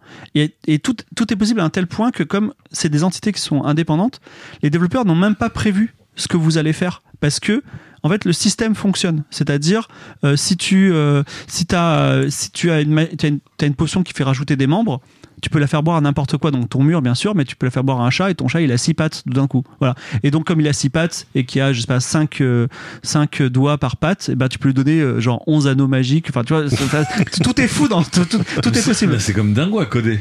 Ah non, alors justement, ce qui est Bah bien, c'est que c'est est font une règle qui en fait. dit Oui. cette, cette potion donne des membres en plus, et, et après, ils- amusez-vous avec, tu vois. C'est-à-dire que ils ont pas à coder et si c'est un chat, et si c'est un chien, et si c'est un mur, parce que tout, enfin, il y a ce système-là. Donc, mais ça peut être possible que parce qu'aussi toutes les représentations sont abstraites. C'est-à-dire que si on était dans un Skyrim où il fallait imaginer des chats animés à six pattes, bah non, c'est plus possible. Donc c'est pour ça que c'est intéressant de jouer à ce type de jeu. Euh, et euh, voilà, on est, on, on vit des choses assez. et Mais alors, oui. c'est- si, j'ai juste une question. Oui. Si on peut littéralement prendre la forme de ce qu'on veut Oui. tant que c'est dans le monde, Oui. il devrait déjà y avoir aujourd'hui des euh, meilleures méthodes pour euh, tomber le jeu, en fait. Parce Ah bah oui. Oui, mais comme ils disent, en fait, tu, tu, tu- tu peux finir le jeu très facilement avec certaines méthodes et- ou tenter des challenges différents. C'est très. Mais, mais, c'est- mais, euh, comment dire, euh, par exemple, dans NetHack, prendre la forme de n'importe quel monstre, c'est, il faut avoir une baguette de polymorphisme. Mais bon, déjà, il faut comprendre que ça fonctionne comme ça. Il faut connaître tous les monstres, tu vas adapter. Mais effectivement, t'as des, t'as des, tu peux tout, tu, tu, peux tu faire dois des avoir trucs. des speedrunners qui te font le truc. euh, Ouais, non, mais alors on va parler du speedrun justement de, de ça. Mais, mais voilà, il y a, il y a plein de techniques qui sont, euh, qui sont accessibles. Mais surtout, il y a un côté, je m'amuse. C'est-à-dire que moi, par exemple, dans Cave of Code, j'ai j'ai créé un personnage qui a quatre bras. Et du coup, je mettais une hache et il pouvait décapiter. euh, Enfin, tu vois, je, tombais que sur un ours et en une attaque, je lui coupais les quatre pattes et il était là devant moi, il avait plus de pattes, tu vois. Je pouvais danser autour, tu vois. C'est- trop bizarre, mais bon, c'est des choses comme ça qu'on qu'on peut vivre. Donc, en gros, les jeux ASCII, ils se séparent en trois catégories, en gros. Donc d'abord, il y a les Diablo-like, puisque Diablo est inspiré de Rogue, finalement. Donc euh, c'est limite des jeux de survie, parce que dans la plupart de ces jeux, il y a la gestion de la faim et de la soif, parfois du sommeil. Donc il y a NetHack et un autre jeu qui s'appelle euh, Brog, dont je vais vous parler, qui a une très bonne initiation. Ensuite, il y a les Skyrim-like. Donc c'est... Ce sont des jeux dans lesquels, contrairement au fait qu'il faut descendre dans un donjon et survivre, il, faut, il y a une grande quête avec des quêtes secondaires, etc. Donc là, les, les, les, euh, je donne deux jeux que j'aime bien qui sont Cave of Cud ou Adam, euh, Ancient Domain of Mystery, qui sont enfin le Cave of Cud, qui est le jeu le plus récent, qui est un peu le jeu très beau du moment. C'est un jeu qui est en développement depuis 2007 quand même. Très beau. Attends, attends, très beau, Très beau. très beau, c'est-à-dire. Il a des assez beau superbes parce a- caractères. les lettres, elles sont euh, anti-aliasées. Non, il est, il est assez beau. Il est assez beau. Euh, J'en j'en parlerai. Et enfin, il y a les autres. euh, donc, il y a les Diablo-like, les Skyrim-like. Et en fait, il y a aussi d'autres jeux. Par exemple, Dwarf Fortress, c'est un peu un SimCity de nain. Ah, c'est un jeu mythique, ça, Dwarf Fortress. Il est Pareil, très, très bien. En développement depuis, euh, Ouais. depuis 20 ans aussi. Il y a des jeux de détective. Il y a des Elite-like. Où, euh, t'as pas, où ton petit ton petit arroba c'est un vaisseau en fait voilà donc euh, et où dans lequel tu peux rajouter euh, 10 000 tourelles enfin là tu peux custom euh, comme tu veux tu vois et donc là on va surtout parler des deux premières catégories qui tombent dans l'interprétation de Berlin justement Ah, et Ah, j'avais oublié. Euh, la- donc, en fait, quand je vous ai dit tout à l'heure que dans ces jeux-là, le voyage, donc les roguelike purs, le voyage est plus important que la destination. En fait, un peu comme dans The Long Dark, euh, la plupart des, il y a certains jeux qui n'ont pas de fin autre que il faut mourir le plus lointainement possible. C'est-à-dire, euh, on va essayer de survivre. Mais des fois, tu meurs en, en deux tours. Voilà. Donc, il y a un jeu que j'aime beaucoup, dont je vais parler tout à l'heure, qui s'appelle Cataclysme Darker, D- D- enfin Cataclysme DDA, dans lequel, dans lequel tu joues un mec normal et tout d'un coup, il y a une apocalypse zombie. Cataclysme Darker, enfin, Non, le nom, il. Cataclysme Dark- Darker Days Ahead. Voilà. Et donc, tu peux jouer n'importe qui, un pecno, je sais pas quoi, et il va falloir survivre aux zombies le plus longtemps possible. Mais tu- moi, ça m'est arrivé, euh, dernière partie où je suis mort en deux tours. Je spawn, je suis une CRS dans une prison et genre je suis entouré de zombies et ils sautent dessus et ils me tuent voilà bon bref donc mais mais parfois parfois Attends, attends, les CRS, c'est- c'est petit C, grand C Non, c'est vrai. Et alors, donc, euh, et puis comme tout est, par exemple, quand on joue à ces jeux, comme dans Cataclysme, tous les objets, enfin, t'as un slip, un- enfin, tous tes, tous tes vêtements sont, sont là, sont, sont représentés, si tu veux. Ils sont tous là. euh. Tu peux rendre un slip vivant ou pas? Alors, tu peux rendre un slip, alors, pas, pas dans le Cataclysme, mais par, par contre, par exemple, ça m'est arrivé de déchirer un slip pour faire un, un bandage, tu vois. Voilà. Donc, euh, c'est important d'avoir un slip parfois. Et tu- après, t'es tout nu, mais c'est pas grave. Euh, c'est la fin, c'est l'apocalypse zombie. Donc, et surtout, euh, bah, alors, moi, ce que j'adore dans ces jeux, c'est que ce sont des formidables euh, générateurs d'histoire. Donc, d'abord, est-ce que vous connaissez l'acronyme YASD YAST YASD Y-A-S-D. Non, ça Non. veut dire Yet Another Stupid Death. Et c'est un truc qui est très connu chez les joueurs de roguelike et as- ASCII. Donc en gros, c'est souvent on meurt parce qu'on a fait une bêtise. Et on meurt sous- de façon très créative. Donc euh, moi j'ai mis, euh, j'ai, euh, j'ai- je suis mort deux fois de façon très bête. Donc une fois je, je me suis étouffé sur une gaufre. Bah en fait, euh, Mais la gaufre avec six pattes. en fait, t'as- dans ce jeu, ça, ça note la satiété. Ouais. mais tu peux trop manger. C'est-à-dire, euh, moi je sais pas, je, je mangeais tout ce qu'il y avait sur la parce que j'étais mort de j'étais mort de faim à la précédente partie et j'arrêtais pas de manger. Je mangeais tout, je tuais un gobelin, je le mangeais, tu vois. Et j'ai- j'ai j'ai été à satiété, j'avais pas remarqué. À un moment, je trouve une gaufre, ah je la mange et là je me suis étouffé. Voilà. Donc euh, je suis mort de donc c'est assez donc on meurt comme ça de, on- de trucs comme ça. Et sinon j'ai j'ai aussi fait un autogénocide, c'est assez rigolo. Quoi C'est c'est assez Donc, rigolo, c'est- assez, c'est assez, c'est assez bizarre. Donc, en fait, dans ce jeu, donc, dans Attack, t'as une technique secrète qui est de génocider des espèces que t'aimes pas, comme euh, par exemple des vampires. Voilà. T'imagines des vampires, c'est compliqué de abattre. Donc, ce que tu fais, c'est que t'as des, t'as des, euh, t'as des, euh, t'as un sort qui s'appelle créer un monstre.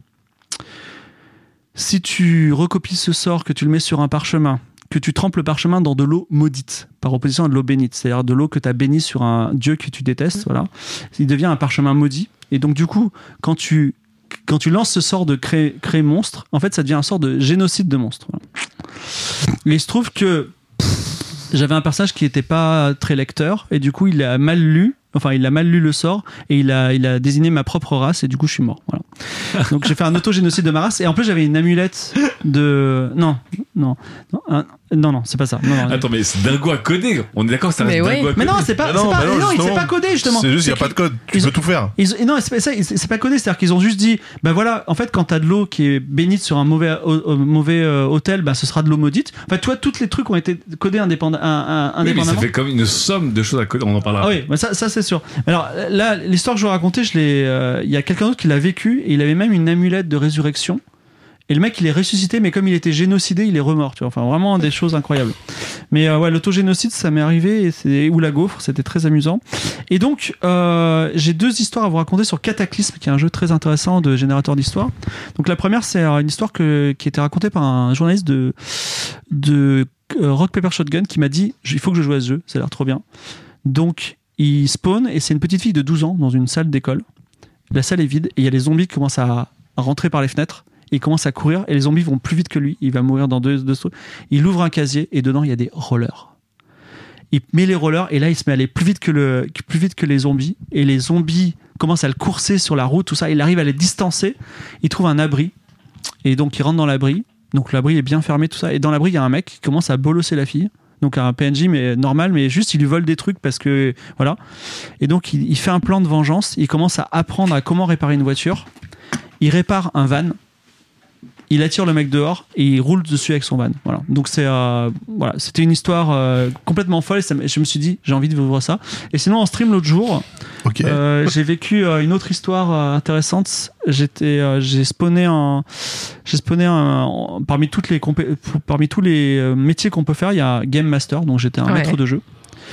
Et euh, il me restait des points à la génération et le chat m'a dit vas-y prends psychopathe, tu vois. Alors j'ai, devenu psychopathe. Je spawn dans un abri avec un autre gars qui s'appelait Rodney. Rodney, je pense à toi. Et euh, Rodney, en fait, euh, je lui dis viens, on va aller en ville. Et Rodney dit j'ai pas envie. Et comme je suis un psychopathe, je commence à lui faire peur. Donc il me follow. On va en ville. Il a il a un, comment ça s'appelle? Il a un. Mais Rodney, c'est un PNJ ou c'est Ouais, Rodney, c'est un PNJ qui me follow, PNJ, tu vois. Et moi, je commence à looter, je mange dans les frigos des gens, il y a des zombies partout, et Rodney, il les tape dessus avec une baramine, tu vois. Il m'a bien aidé, Rodney, mais bon, à un moment, il, il en a tué plein, mais il est mort, et euh, je me suis enfui euh, dans les champs, et là, j'ai rencontré des pitbulls qui n'étaient pas du tout des, des zombies, mais ils m'ont, ils m'ont tué, et, et ils m'ont arraché une jambe. Après l'autre, je, je, je marchais comme ça, dans les fleurs, c'était fantastique. Donc, voilà une autre histoire de, une autre histoire de cataclysme euh, Darker Days Ahead qui est, qui est pas mal, dans lequel il y a beaucoup de craft aussi. Donc, maintenant que je vous ai donné envie de jouer au jeu, comment gagner à ces jeux Alors, bon. Euh, Ce qui est très important dans ces jeux, c'est il faut lire la solution avant de commencer. Enfin, Hein avant de commencer à jouer au jeu. Non, J'ai l'impression que tout ce que tu racontes sur le jeu, c'est prendre tout le jeu vidéo à l'envers. Ouais. C'est-à-dire que vous avez zéro chance de gagner le jeu. Il y a beaucoup de gens qui posent la question. Euh, tiens, ce attaque, tout le monde en parle. euh, euh, tiens, si je si je me mettais à y jouer, euh, est-ce que je peux y jouer sans sans rien savoir du jeu? Les gens disent, bah si tu veux, mais tu vas un, tu vas t'ennuyer, deux, tu vas perdre. Genre 100% de chance que tu perdes. Donc c'est des jeux bizarrement, faut avoir lu beaucoup le wiki, beaucoup toutes les solutions, les connaître les solutions sur le bout des doigts, si vous voulez commencer à jouer. C'est c'est comme ça, c'est un manuel, c'est comme un manuel de flight sim. C'est-à-dire que tu vas pas dire tiens, je vais lancer une partie d'attaque trop drôle et en fait pas du tout. Non, C'est- mais entre ça et la convention de Berlin pour dire qu'est-ce que c'est euh, Ah, ce mais type de un jeu, truc de etc. barbu, en fait. Tu vas voir qu'il quatre fatigué avec ses notices de 700 pages de DCA pour le, faire décoller un avion, mais en fait, Fibre a trouvé encore plus ouf juste sur le, la richesse de fonctionnement du jeu, en fait. Voilà. Alors il y, a quand même des speedrunners, il y a des gens qui gagnent ces jeux-là. Euh, notamment donc le, jeu sur lequel je suis beaucoup l'actualité, entre guillemets, c'est Natak. Et donc, euh, il y a deux types de, y a des types de, ben, de, de, de gens qui se performent au jeu, il y a des gens qui finissent le jeu, ce qui est assez rare. Mais il y a des gens qui, il y a notamment quelqu'un qui s'appelle euh, Taïrou, je crois, qui a réussi à finir le jeu 60 fois d'affilée. Ce qui est, enfin moi, je, je- dans mes rêves les plus fous, j'aimerais le finir une fois, tu vois. Mais euh, Ah, d'accord. euh, je suis arrivé à 20% du jeu. Euh, et sinon, il y a un autre joueur qui s'appelle Mode qui arrive. Alors, les speedruns, justement, dans ce jeu, c'est de finir le jeu en le moins de tours possible. D'accord. Donc, Netak, il faut environ une moyenne de 50 000 jeux pour finir le jeu. Et Mode arrive à le finir en 3000, 3000, euh, 3000 tours. Donc, c'est c'est vraiment extraordinaire. Ce sont des jeux qui sont beaucoup plus durs que Dark Souls. Je fais du Dark Souls pour me détendre de ces jeux-là. Ah, je comprends mieux maintenant. Euh, Ah, euh, quelle vie, euh, quelle vie. et autrefois, avant, quand tu finissais le jeu, tu disais bah j'ai fini le jeu, tu le mettais sur Reddit, j'ai fini le jeu, regardez je fais ce score là. On voyait au score si le mec il trichait ou pas et c'était tout le seul truc. Et on pouvait, il pouvait y avoir des tricheurs quand même. Et donc là maintenant on peut faire ces jeux maintenant ils sont en ligne, c'est-à-dire qu'ils sont sur des serveurs et tu peux voir les parties en direct des gens, pas sur Twitch, hein, c'est tu peux voir le jeu, enfin le jeu est émulé chez toi et tu vois le joueur jou- qui joue.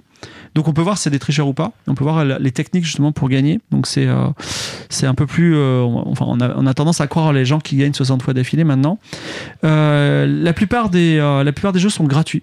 Mais il y a quand même des jeux qui sont assez payants. Le plus cher, évidemment, c'est le fameux Cave of Cut dont je vous ai parlé, que j'ai payé 14 dollars, qui est pas mal du tout.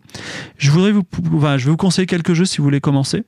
Donc, le jeu qu'on conseille pour les débutants, c'est un jeu qui s'appelle Brog, donc B, suivi de Rogue comme roguelike, qui est, euh, qui est très beau, je trouve. C'est euh, bah, c'est de la ski- non, c'est de la ski. mais- Define, define beau. Define c'est de la beau, ski- ouais. Franchement, c'est de la ski, mais très beau. C'est-à-dire, il y a vraiment des, des nappes d'eau qui sont très jolies, très colorées. euh, voilà, il vraiment. il Avec est- des slash et des anti-slash. Bah ouais, mais En fait, les mecs, ils ont, ils ont utilisé du Times New Roman et l'utiliser du, euh, du comics sans MS et tout. Eh, là, genre, ça fait la la next différence. gen. alors il y a Netac. Et non, parce qu'en fait, on peut, on peut prendre que des polices qui sont qui sont Ils sont dites- web. qui sont dites à chasse fixe, c'est-à-dire dont toutes Oui. les lettres font la même largeur et la même hauteur. Oui. Et donc, euh, Netac, parce que c'est le, c'est le grand classique si vous voulez jouer. Dwarf Fortress, c'est un très très grand classique au Museum of Modern Art. Il faut que. Enfin, tout le monde devrait avoir fait une petite, un petit Dwarf Fortress dans sa vie quand même. Voilà. Et sinon, j'adore, j'adore Cave of Cut, qui a un super setting, qui est très très beau, qui a un sound design vraiment, vraiment génial. Et on, Sound design, ça doit faire pic, pic. non, non, il y a, y a vrai- il y a des vraies musiques, il y a des vrais dialogues, il y a des vrais, il y a de la génération procédurale de, de l'or et vraiment il est très bien Mais foutu. euh, juste une question, en Ouais. termes d'interface utilisateur, en fait, ça se représente comment donc, Alors, ça c'est un gros, c'est l'autre gros mur. C'est-à-dire Il y, a que beaucoup, il y a beaucoup de murs quand même. les jeux ne se jouent pas à la souris, c'est que clavier, Ouais, ok. pavé numérique pour euh, les, enfin les quatre, euh, enfin les Directions, les, les- ouais. les directions quoi. Puis en plus il y a aussi euh, plus et moins pour aller en haut et en bas. Et sinon après, quasiment toutes les lettres, y compris euh, majuscules, minuscules et altérations, sont utilisées pour des actions. C'est-à-dire que par exemple, tu vas appuyer sur O pour ouvrir un coffre, ou K pour donner un coup de pied dans ce coffre, tu vois, qu'il est fermé, ou euh, U pour utiliser dans ton inventaire la clé sur le coffre. Voilà. Donc tu as, beaucoup d'actions qui sont possibles tout le temps. Et euh, voilà, il faut pas confondre euh, E de Mais- manger à E majuscule équipé, tu vois. mais voilà. Mais comment tu. Tu, peux euh, manger, tu peux manger ton épée ou équiper un, Alors, une saucisse, quoi. Pas dans tous les jeux, mais alors équiper une saucisse dans tous les jeux, ça c'est sûr. Tu peux te battre à coups de saucisse sur un mec, mais par contre manger une épée, je pense pas que ce soit Mais possible. euh, comment tu sais que ton personnage il a quatre bras, euh, cinq pieds alors c'est euh, c'est c'est dit dans l'interface d'inventaire ou de personnage. Tu peux aussi te parce ça, regarder. ça reste juste un arrobase. Je veux dire, il est Oui, pas mais tu peux faire. L ou euh, point de, point de virgule qui permet d'avoir un curseur qui se balade gratuitement, c'est-à-dire sans prendre de tour sur la, la map. Et à chaque fois, il te dit ça, c'est un dragon. Et tu as même parfois une belle description, c'est un dragon. Et parfois, tu as il est Ah gentil. euh, voilà. Et quand tu regardes sur toi, tu peux voir ce que tu es. Tu peux voir d'ailleurs, par exemple, dans Cave of Code, non seulement tu, as, tu peux avoir quatre bras ou trois ou deux têtes ou une parce qu'on te l'a coupé, tu vois, et, ou, euh, et même avoir le visage d'un autre gars sur ton visage ouais, parce que tu lui as découpé le visage. Mais en plus, tu peux être couvert de slime, d'eau, de sang ou d'autres trucs visqueux à la fois, tu vois, avec des modificateurs.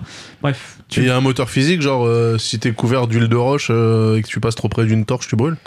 Euh, bien sûr, bien sûr, mais même plus que ça, as, quand t'as quand t'as de l'eau, t'as différents euh, comment dire différentes profondeurs d'eau et du coup tu vas marcher. Euh, marcher difficilement, nager, fait plein de choses qui sont possibles. Euh, je voudrais terminer quand même sur de la méta euh, bah réflexion oui. sur le sujet. Je voudrais parler de l'écologie. Hein?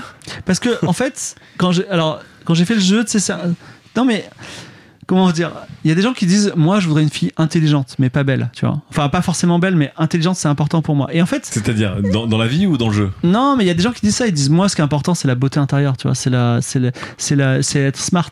Et en fait ces jeux là, ils sont très moches mais ils sont très profonds. Et en fait s'ils étaient ultra beaux, je pense que tout le monde y jouerait parce qu'ils sont cool, tu vois. Et ils sont impossibles à faire surtout.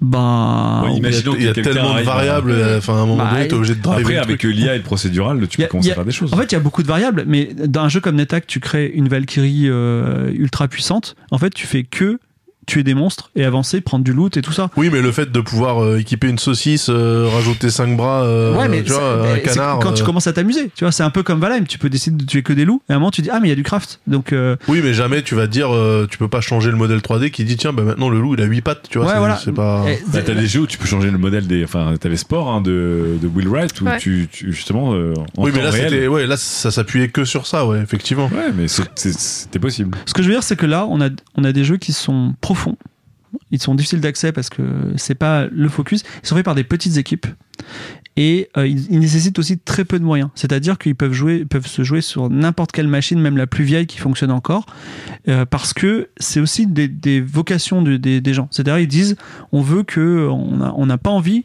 Enfin, on, on pense que que mettre de la 3D, mettre de la musique symphonique, tout ça, c'est bien beau, mais c'est pas c'est pas le jeu, tu vois, c'est pas le game que vous cherchez vraiment. Et bah c'est aussi euh, C'est un jeu pour Linuxien, ça. Ça, bah, c'est, alors c'est un c'est jeu la pour phrase des gars qui ont jamais les drivers. Moi, moi, il m'a- quand même un peu hypé, quoi. C'est un jeu pour les Moi, je vous dis, est-ce que vous êtes prêts à passer le pas? Est-ce que vous seriez prêts à... De la même façon que Daz, il y a 6 ans, m'a dit, et ça dirait de, de tester le Bepo, et je m'y suis mis et je n'ai jamais décollé.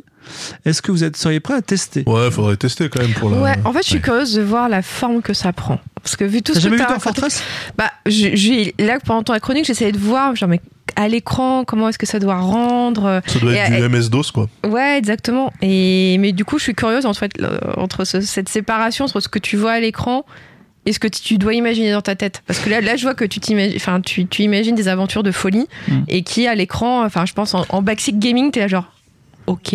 À moins, à moins que tu sois aussi expérimenté que le Ouais. qui joue à ce moment-là. Oui. Non, mais en fait, en gros, t'es comme Neo dans, dans Matrix, quoi. Tu, sais, tu, tu vois, tu vois la trame et t'arrives à imaginer ce qui est autour, mais. Non, euh, En fait, ce qu'il ce qu'il dit, c'est c'est pas si choquant que ça, parce qu'une certaine manière, la lecture, ce ne sont que des descriptions avec des symboles Ouais, bien de sûr. choses, Ouais, en fait, euh, euh, beaucoup plus riches. Mais tu que sens- coup, tu sens que c'est un, un- dragon soyeux rouge parce que c'est écrit, mais etc. Mais tu dois comme t'imaginer te représenter. Tu sens, tu sens que que c'est un délire de, de gens qui, qui, qui lisent les, jeux- les livres dont vous êtes le héros, ce genre de truc. Tu sens que c'est une certaine partie de la population qui s'épanouit dans ce truc-là, tu vois. Ce qui est marrant, c'est que il y a des trucs que tu as évoqués Oui. que je pense avoir croisé dans Game of Thrones, ou en tout cas certains systèmes. euh, Bah, la maison qui parle, par exemple. bah, par marrant. exemple, ouais, tu vois, ou euh, voilà, les, le cheesecake ou ce genre de truc, tu sens que c'est hérité directement de ce, Ouais, genre de. Mais après, quand tu parlais de toutes les choses extraordinaires que tu peux faire, euh, comme voilà, les- tu dis allez, je deviens le mur, etc. Mhm. Ça m'avait pensé à une précédente chronique de l'âme quand tu imaginais euh, le, le jeu incroyable, multi, on pourrait faire absolument ce qu'on veut, Avec toutes etc. les échelles, etc. ouais. Bah, en fait, il existe ton jeu. Ouais, c'est juste qu'il est pas en 3D. Il faudrait, il faudrait qu'ils réussissent à garder la richesse de ce jeu-là avec une représentation graphique. Parce que la euh, richesse, ça te donne envie, en fait. Cette richesse d'action, elle est dingue. Ouais, ouais, ouais. La richesse d'action, même moi, je dois vous dire, Dwarf Fortress, j'ai du mal. Alors que vraiment, je joue à Cave of Code, quoi. J'ai lu plein, Mais, plein euh, d'articles sur Dwarf Fortress où les gens disent le plus dur, c'est ne serait-ce que de- d'appréhender le jeu, en fait. Ouais, c'est vraiment mais quand tu, des quand, mois et des mois. quand tu euh, commences à comprendre comment ça, comment ça fonctionne, il y a des moments où, où- enfin, tu, vis des choses extraordinaires. C'est euh, Et du coup, tu te, tu, tu vis, tu te euh, représentes les histoires extraordinaires que le jeu te raconte, que Bah, le en jeu te génère. le jeu, il te met tout le temps sous pression. C'est-à-dire tout le temps, tu as un problème. Et tout le temps, tu dois le résoudre. Alors, parfois, le problème, c'est juste, ben, tu as un, un petit lézard qui t'attaque, ben, tu, le, tu le piétines et c'est fini. Mm. Mais euh, pour piétiner. souvent, t'es, souvent t'es, t'es vraiment dans des, euh, dans, des, dans des cas compliqués. Genre, euh, bah voilà, euh, dans, t'as une maladie. Tu commences, à- ta langue commence à fondre. Donc, tu dis, euh, bon, c'est pas très grave, mais le problème, c'est que j'ai pas de langue, je pourrais plus parler aux gens, donc je pourrais plus aller chez un marchand ou acheter des trucs. Donc, comment je résous ce problème? Est-ce que je me soigne Est-ce que je développe de la télépathie? Tu vois, tu vois, il y a des trucs comme ça. Et en fait, t'as plein de, t'as, t'as- t'as plein de problèmes et tu dois être créatif tout le temps. Et en plus, des fois, tu testes des trucs et ça marche. C'est assez, euh, c'est assez, c'est assez dingue. C'est pour ça que je j'arrive pas à comprendre le- l'ampleur Ouais. du travail pour les développeurs, Ouais. parce qu'encore une fois, même si graphiquement tu n'as rien en termes de mécanique de jeu, même si tout est identité, etc. le- nombre d'actions qui sont possibles, le nombre de répercussions que tu crées, et enfin, j'ai l'impression que En fait, l'idée, c'est que ils font juste des règles uniques. Ils disent maintenant, euh, par exemple, euh, la nuit, vous avez plus faim. Ou euh, je sais pas, qu'est-ce qu'il veut dire. Par exemple, tous les, tous les animaux violets, ils vous donnent une maladie. Tu vois, ils disent juste ça. Et effectivement, si à un moment, toi, tu te transformes en animal violet, et ben, parce qu'il y a cette règle-là, tu vas, tu vas, tu vas donner des maladies aux gens. Tu vois, juste, euh, donc, en fait, juste les règles qu'ils font sont très très simples. c'est un empilement Et de euh, règles, ça, en fait, ça, euh. ça- elle se, elle se- en fait, voilà, c'est, la, la magie de la programmation fait que ça marche. Après, le faire en 3D, c'est compliqué. Mais il y a aussi des trucs. euh, enfin, dans Cave of Code, que jeu auquel je joue beaucoup, tu peux, euh, tu peux, tu peux faire des clones de toi-même qui ont le même équipement que toi. Et genre, euh, tout d'un coup, tu multiplies par 6 ta puissance. euh, et, euh, et tous les clones sont aussi intelligents que toi. Je trouve. Enfin, la, puissance, euh, la, puissance des choses qu'on peut faire vraiment, est, elle est fascinante, mais malheureusement, effectivement, il y a toujours ce problème de la l'aridité de la représentation et aussi, il faut le dire, de l'interface. Il y a, il y a peu de jeux qui ont une interface simple parce que euh, il faut pouvoir manipuler toutes ces choses. Quoi. Voilà. Et du coup, est-ce que t'es pas, parce que là, quand tu m'expliques, tu nous expliques toute la richesse qu'il y a dans ces jeux, est-ce que t'es pas frustré par les autres jeux en fait? Bah oui, c'est ça. Moi, où, je- euh, bah, en j'ai, fait, euh, tu peux pas, t'as Ah bah, pas. le bouton euh, interagir, du coup, t'as un bouton fait interagir qui fait tout, quoi, Oui, qui qui ouvre fait des tout, portes. euh. Non, mais d'un autre côté, il joue à. Assassin's Creed. Oui, c'est j'ai ça, quand même c'est- l'impression que j'ai c'est euh, l'opposé total de ton Non, mais truc. c'est l'intérêt du jeu vidéo, c'est de pouvoir Non, mais si un mec comme moi trouve que Assassin's Creed, on se fait chier, je me dis, si en plus j'avais joué à des jeux où t'as l'impression d'avoir un panel de trucs infinis, euh, enfin. non, mais il faut, il faut t'aimes être- souffrir ou quoi je- je- il, faut être, il faut être clair aussi, c'est que la difficulté de lecture et d'interface est aussi. euh, euh, enfin.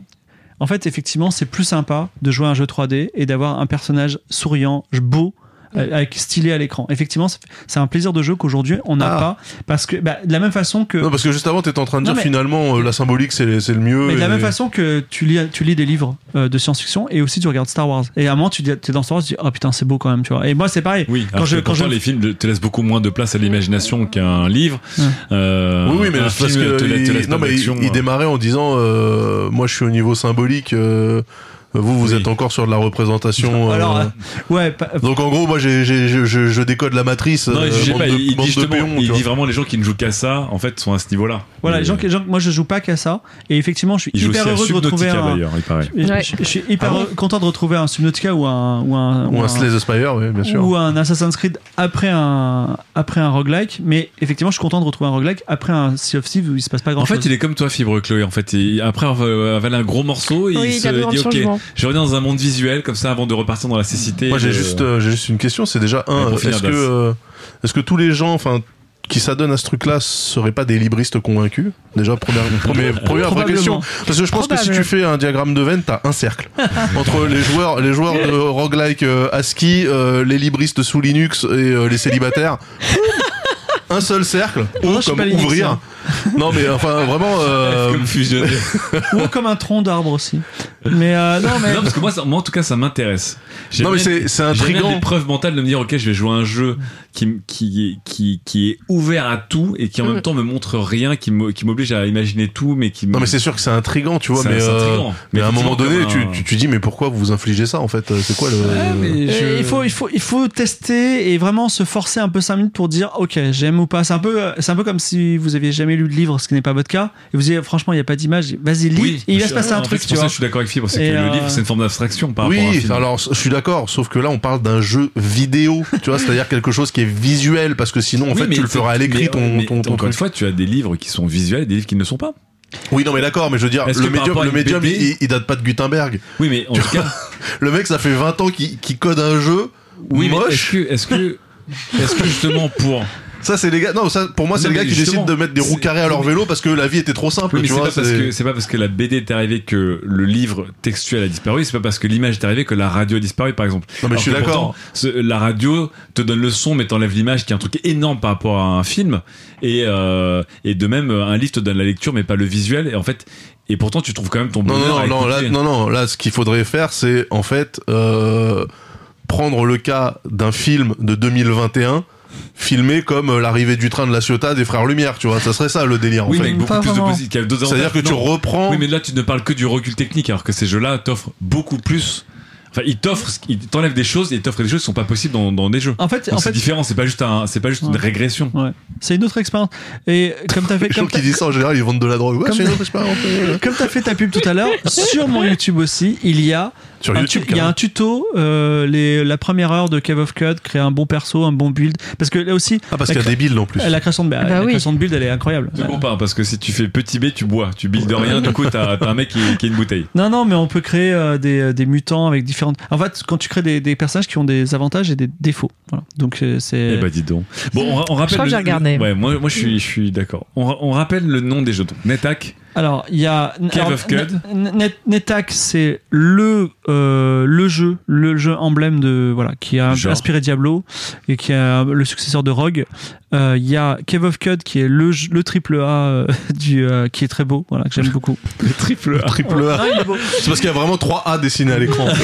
non, non, alors, déjà, pour, pour, pour rassurer les gens, c'est du tile set pur. ah, bah ça et va. c'est du alors. tile set stylé. Il est, il est plutôt beau. C'est stylé, j'adore. Non, Non, J'aime beaucoup. Voilà, non. fois, j'adore. Donc c'est pas de c'est pas de c'est pas de la ski Et, pure. euh, et Dwarf Fortress qui est très connu aussi. Voilà, Dwarf Fortress qui est ultra connu et euh, tout à l'heure la petite si vous voulez tester la petite fille zombie, euh, la petite fille dans la, la- ou les différents scénarios Cataclysme, Darker Days Ahead, mais là c'est quand c'est quand vous avez un petit peu de bouteille parce qu'il est il est chaud quand même. Celui-là il est il est vraiment chaud. hein. Je veux dire euh, là, là, j'ai j'ai un stream les gens ils fuyaient quoi. On se donne, on se donne un petit challenge. On le teste, ne serait-ce que même 5 minutes chacun de notre côté. On télécharge un- Ah un ouais, dites-moi et prochain. on testera Ouais, pour alors le lequel prochain numéro. Lequel Lequel, lequel, Bah, Le moi, plus simple. Celui qui est d'attaque est gratuit donc euh, Ouais, y Bah, on, net. teste, Ouais. on teste tous NetHack et, euh, et on t'en parle dans un mois. Et j'essaierai de mettre euh, Ken Bogard là-dedans parce que je pense que Ken Bogard aura un avis extrêmement Si ça se neutre trouve, sur tu vas le rendre fou. Non mais par contre c'est un, c'est un vrai jeu de try harder. C'est-à-dire, bien si, si vous réussissez à finir le jeu, franchement, bravo. Très bien, merci beaucoup Fibre en tout cas pour ces rogue like ASCII, donc euh, des petits jeux, des, petits jeux casus sympathiques. Alors on attaque la dernière pause avant de se quitter, c'est parti. Dernière pause du coup, et une question très simple, une classique mais bon qui, qui, fait plaisir du coup. euh, on nous pose la question. Si vous aviez un jeu, une licence adaptée euh, évidemment en jeu vidéo d'un autre média, mais qui pour une raison complètement incompréhensible pour vous n'a pas été adaptée, ce serait laquelle? Euh, Je retrouve le nom de la personne qui a posé la question. Oh. Euh, c'est Big Barnum. Voilà, sur Twitter. Euh, donc voilà.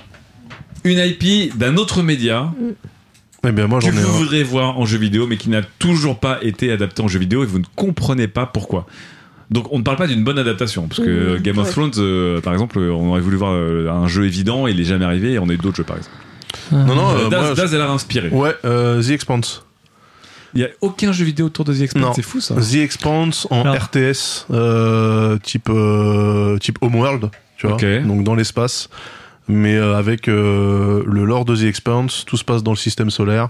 D'accord. Euh, et puis euh, les déplacements euh, gigalongs et. C'est enfin, la hard science, on rappelle. Voilà, hein, que tout ce qu'il y, de a- y dans la série qui fait que c'est de la bonne science-fiction. ouais. D'accord. Alors, pendant, je sens que Fibre réfléchit, que Chloé réfléchit, Ouais, donc si, je euh, je vais leur réfléchis, faire ouais. gagner du temps. Mais non, parce qu'à chaque fois, je, je dis Ah oui, celui-là, je dis Bah non, il y a déjà un oui, jeu. non, Ah, bah non, il y a déjà un jeu. c'est- c'est- Ouais, un truc jamais fait. Ouais. Euh, et du coup, bah, j'ai oublié. Ah si, voilà. Sliders pour moi. La série télé Ah Sliders. ouais. Ouais, mais alors sous quelle forme Alors, euh, sous forme d'un. un peu comme un jeu procédural. Donc, on rappelle, Sliders, c'était des gens qui étaient perdus dans diverses dimensions, puis à chaque fois, ils revenaient dans leur monde, Les mondes parallèles. mais des choses avaient changé. Genre, Genre on passe au feu Euh, rouge, par exemple. Genre, les feux rouges étaient des feux verts. Ou alors, tel régime et régissait les États-Unis, etc. Donc, des fois, c'était des petites règles, des fois, c'était des grandes règles. Et euh, j'en parle souvent à Philippe pour des règles de- d'un jeu de rôle. Je trouve ça absolument génial de dire que tu reviens et à chaque fois, une règle a changé. Donc, imaginons sur un jeu comme un roguelike à ski avec beaucoup de richesse où tu changes quelque chose. Voilà, moi, je trouve ça assez génial. Euh, Fibre, est-ce que tu as une idée Du coup, pas encore. Non, Fibre n'a pas d'idée. Mais c'est pas grave, c'est une FAQ. Chloé, non Sa chronique l'a épuisé, je pense Ouais. que le fait de se représenter la symbolique, ça l'a. Non, euh, non, mais je pense à des. euh, En fait, le problème des licences, c'est que euh, comment dire, moi je pense au patrimoine français, genre Thierry Lafronde, comme ça. J'essaie de trouver un bon truc. bah voilà, par exemple, Maigret. J'a- J'adorerais un jeu de détective Maigret. Voilà. Eh, mais oui, pour de vrai, en plus, le patrimoine français, il est pas du tout exploité. Non mais Mais tu vois un Maigret vrai. où euh, tu, fais, tu mènes l'enquête et à la fin tu dis bah c'est pas grave, allez, on n'en parle plus. Allez, mon petit. Tu, petit manges, calva. tu manges la blanquette de veau, tu vois, tu vas dans les petits villages, c'est sordide. euh, Vraiment, t'as t'as une, t'as- t'as une deux chevaux, tu vois, un vrai truc comme ça, je pense que ça serait cool. Ok, d'accord. Euh, Tu vois, est-ce que t'as une idée ou pas? Alors, j'ai pas vraiment d'idée, mais j'ai un truc comme qui me vient en tête. Mhm. Un truc qui m'aurait beaucoup plu et qui, je pense, me plairait toujours, ce serait un très bon jeu, en tout cas un beau jeu, un jeu sympa à faire, un jeu de Magical Girl. Ah, tu savais pas Genre Sailor Magical Moon. Bah, Il y, a- il y a des jeux ou- Sailor Moon, Non, mais, mais, euh, Crémy, etc., effectivement. mais euh, euh, c'est, ils sont un peu nazes. Comment s'appelait la, la meilleure, celle qui avait une caravane magique? Gigi. Gigi. Surtout qu'il se Gigi. transformait en adulte. Ça, C'est un Oui. peu. Oui. Ça- Oui, c'est. Bah oui, Bah, hein, C'était le problème. tout, tout, Toutes tout. les se C'était le reste, transforme c'était que une enfant qui avait pas l'âge d'être une star du machin, et puis en fait, le, Ouais, mais le- tu vois, dans Crimi, une dans, femme. dans- dans Crimi, la gamine euh, de base, You, je crois qu'elle s'appelait Ouais. en plus, elle, elle était adolescente, euh, machin. Dans Gigi, c'est c'est une enfant qui, est, qui fait 1m10, tu vois. Euh, c'est- You, elle est pas. euh, C'était une Elle est au préado, collège, hein. Ouais, c'était une préado aussi. Ouais, ok, mais Crimi était pas vieille non plus, elle avait pas 42 ans, tu vois. Oui, mais en tout cas, je pense que c'est. Alors que Gigi, elle était en SD, et, quand, elle se mais- un truc freudien absolument incroyable parce qu'en plus euh, l'item qui leur permet de se transformer souvent euh, ressemble à ph- phallique tu vois. Donc euh, vraiment il y a un Bah truc non, c'est euh, tu c'est des bah, c'est des baguettes ça s'appelle ça s'appelle un item phallique. Donc grâce à ma baguette qui ressemble à un pénis je deviens une grande femme. Alors, voilà c'est je- tout c'est tout ce que j'ai à Je dire. m'inscris en faux dans Sailor Moon, c'est une broche. Voilà. et elle a pas un sceptre dans Sailor Moon Si, après, elle a un ah, sceptre bah voilà Mais elle, à la base, c'est une broche dans laquelle il y a une pierre si- lunaire. Si tous Voilà. les bâtons pour toi c'est un symbole phallique, effectivement ça va être dur d'échapper. euh, Ouais, mais- Alors, c'est vrai qu'après, dans, Ah, hein, pour dans les autres saisons de Sailor Moon, après, ça peut être soit un rouge à lèvres, soit elles se mettent euh, du vernis à ongles. C'est du vernis à ongles magique. Ouais. Mais Bah, ouais, attends, mais- ça, c'est un stylo, bah, c'est un stylo qui leur permet de se Elles transformer. deviennent des femmes au sens c'est un peu comme quand t'es une préado et que au Mais par contre, euh, il y en a des jeux de, à chier dessus, même des trucs. Ah, mais il y en a, c'est bien ça, il y en a. Tu vois, je me souviens, j'avais un beat'em all Sailor Moon quand j'étais quand j'étais petite sur. euh, Beat'em all, c'est- C'est la t'as eu des jeux de versus Ken, il les a dosés à l'infini. hein. T'as eu des jeux de, de Oui, il y a, il y a- y a un beat'em all sur Super Nintendo Sailor Moon, euh, bon, qui était passable, hein, mais tu vois, alors là, je mets, la fois où je, je mets- crois qu'il y avait un très bon RPG Magic Knight Heart comme ça mais c'est autre chose Bien hein. sûr. c'est euh, quand euh, la. VR, tout ça, c'était arrivé avec le HTC Vive. Euh, Je me souviens que j'avais essayé un jeu où en fait, voilà, ça te permettait une sorte de paint, mais euh, en VR. Bien sûr. Et je veux dire, Ouais. j'avais dit ça au mec, au démonstrateur. J'ai dit, mais moi, je vois, je vois un truc de Magical Girl euh, comme ça, quoi. Enfin, genre, tu fais vraiment. mais tu veux te Le transformer mouvement. toi en fait c'est Mais ça oui, tu, tu fais la transformation, tu fais comme Crimi et tout, tu fais pou. et tu fais bien, tu fais bien ta clé de ta clé de sol et puis hop. Ah oui, c'est vrai qu'elle faisait des clés de sol. Oui. Oui, quel rapport Peut-on faire des clés de sol dans un, dans un RPG à ski ah non ah non non Ah mais ouais, par ça contre serait la pas clé de mal, sol hein. c'est un Mais mais la clé de sol, c'est indispensable pour se transformer en chanteuse. Ah oui, très ouais, Mais vrai. ouais, Ouais, faut ouais. bien, bien la faire. Tu Ouais. vois, c'est comme dans les jeux Harry Potter. Enfin, tu vois, il faut bien faire le sort. Et bah pareil, il faut bien faire ta clé de sol. C'était quoi le dernier jeu? C'était pas un jeu de Arkane justement euh, qui était euh, avant euh, avant qu'Arkane. Ars Fatalis Ars Fatalis où tu devais dessiner les sorts à la souris Ouais. euh, sur l'écran. C'était extrêmement extrêmement stylé. non Das tu n'y as pas joué c'est un Ultima Underworld like sûr, euh, euh, de, déjà, moi, quand il y a du latin-. Quand il y a du latin dans le titre du jeu, en général, tu peux. et c'est lyonnais en plus Ah, mais non, mais les mecs d'Arkane, je connais avec euh, Dishonored et, et tout ça, mais. ouais, euh, bientôt Deathloop. Bon, Ah oui, et dans le Deathloop cas. aussi. Bon, en tout cas, merci beaucoup. C'est la fin de cette émission du mois de pas mars-avril, trop, bien Mar- sûr. Hein. Mars-Vril. Euh, le, le Marvril. Euh, merci beaucoup Chloé qui a été là à toutes les émissions. C'est la, c'est la, c'est la dernière tenir C'est vraiment, c'est vraiment euh, la c'est pas. Daz ah non Daz Non, voilà. Daz, Mais non. Daz a loupé, tu as loupé. Bah, pardon, a excusez-moi, j'ai déménagé. Moi, j'ai- non, j'ai loupé une fois, je crois. Il y a une Ah. émission, j'étais pas là, je crois. Bah non, c'est juste Bah toi. non, bah non, là. toujours chez toi, donc t'es toujours là. Bah, je sais pas. Peut-être, en tout cas. Bon, en tout cas, bon, Chloé Si, et si, moi, si, ouais, toi aussi, ouais, ouais, bien sûr. il y a une émission que j'ai pas faite, je crois. Ah, Ou peut-être. peut-être que j'étais à côté, mais j'étais pas là parce qu'il y avait peut-être euh, Claude qui était avec nous à la place. Je sais plus. Bon, bref. Ah, peut-être. On regardera dans l'historique en tout cas. Merci aussi évidemment à Quentin, notre Merci. futur euh, Merci, Quentin, notre pilote, pilote. d'avion euh, qu'il a à piloter de main de maître ce podcast. On vous rappelle, on a un Discord. On vous rappelle, on a un Patreon. On vous rappelle, on a un on n'a pas de forum. On n'a pas de forum, mais c'est pas la peine. Le forum, il est dans vous savez votre quoi cœur. vous avez monté le Discord vous avez qu'à monter un forum voilà, Voilà, démerdez-vous. Euh, ils auraient bien de la chance si on y va on a vraiment la, la commu vraiment qui. euh, Non, mais j'ai- par contre, pas. par contre, j'ai le projet, j'ai un projet, j'annonce tel euh, tel Cobra en finale de Red Bull, c'est quand il met sa batte de parce qu'on parle de vieux. Ouais. J'annonce que j'ai le projet de relancer le newsletter. Ah. Newsletter hebdo. Je ne savais pas qu'elle s'était arrêtée et c'est très triste euh, ce que tu racontes là. Euh, Ouais, bon. J'espère en tout cas, j'espère en tout cas. Le newsletter hebdo? Grosse pression. On y croit. Non, je Ok. ferai ça dimanche. Qui sera coécrite évidemment avec Ken Bogart, qui reprendra bien sûr euh, l'animation de Quête latérale dès qu'il sera revenu de ses vacances chez lui, sans bouger. Euh, on fait des En gros- travaillant. évidemment, on fait des gros bisous à Ken et on vous souhaite évidemment un bon mois de, un bon mois d'avril et on se retrouve très bientôt pour un prochain épisode de Quête latérale. Ciao tout le Bisous. monde. Salut. Ciao, ciao. Salut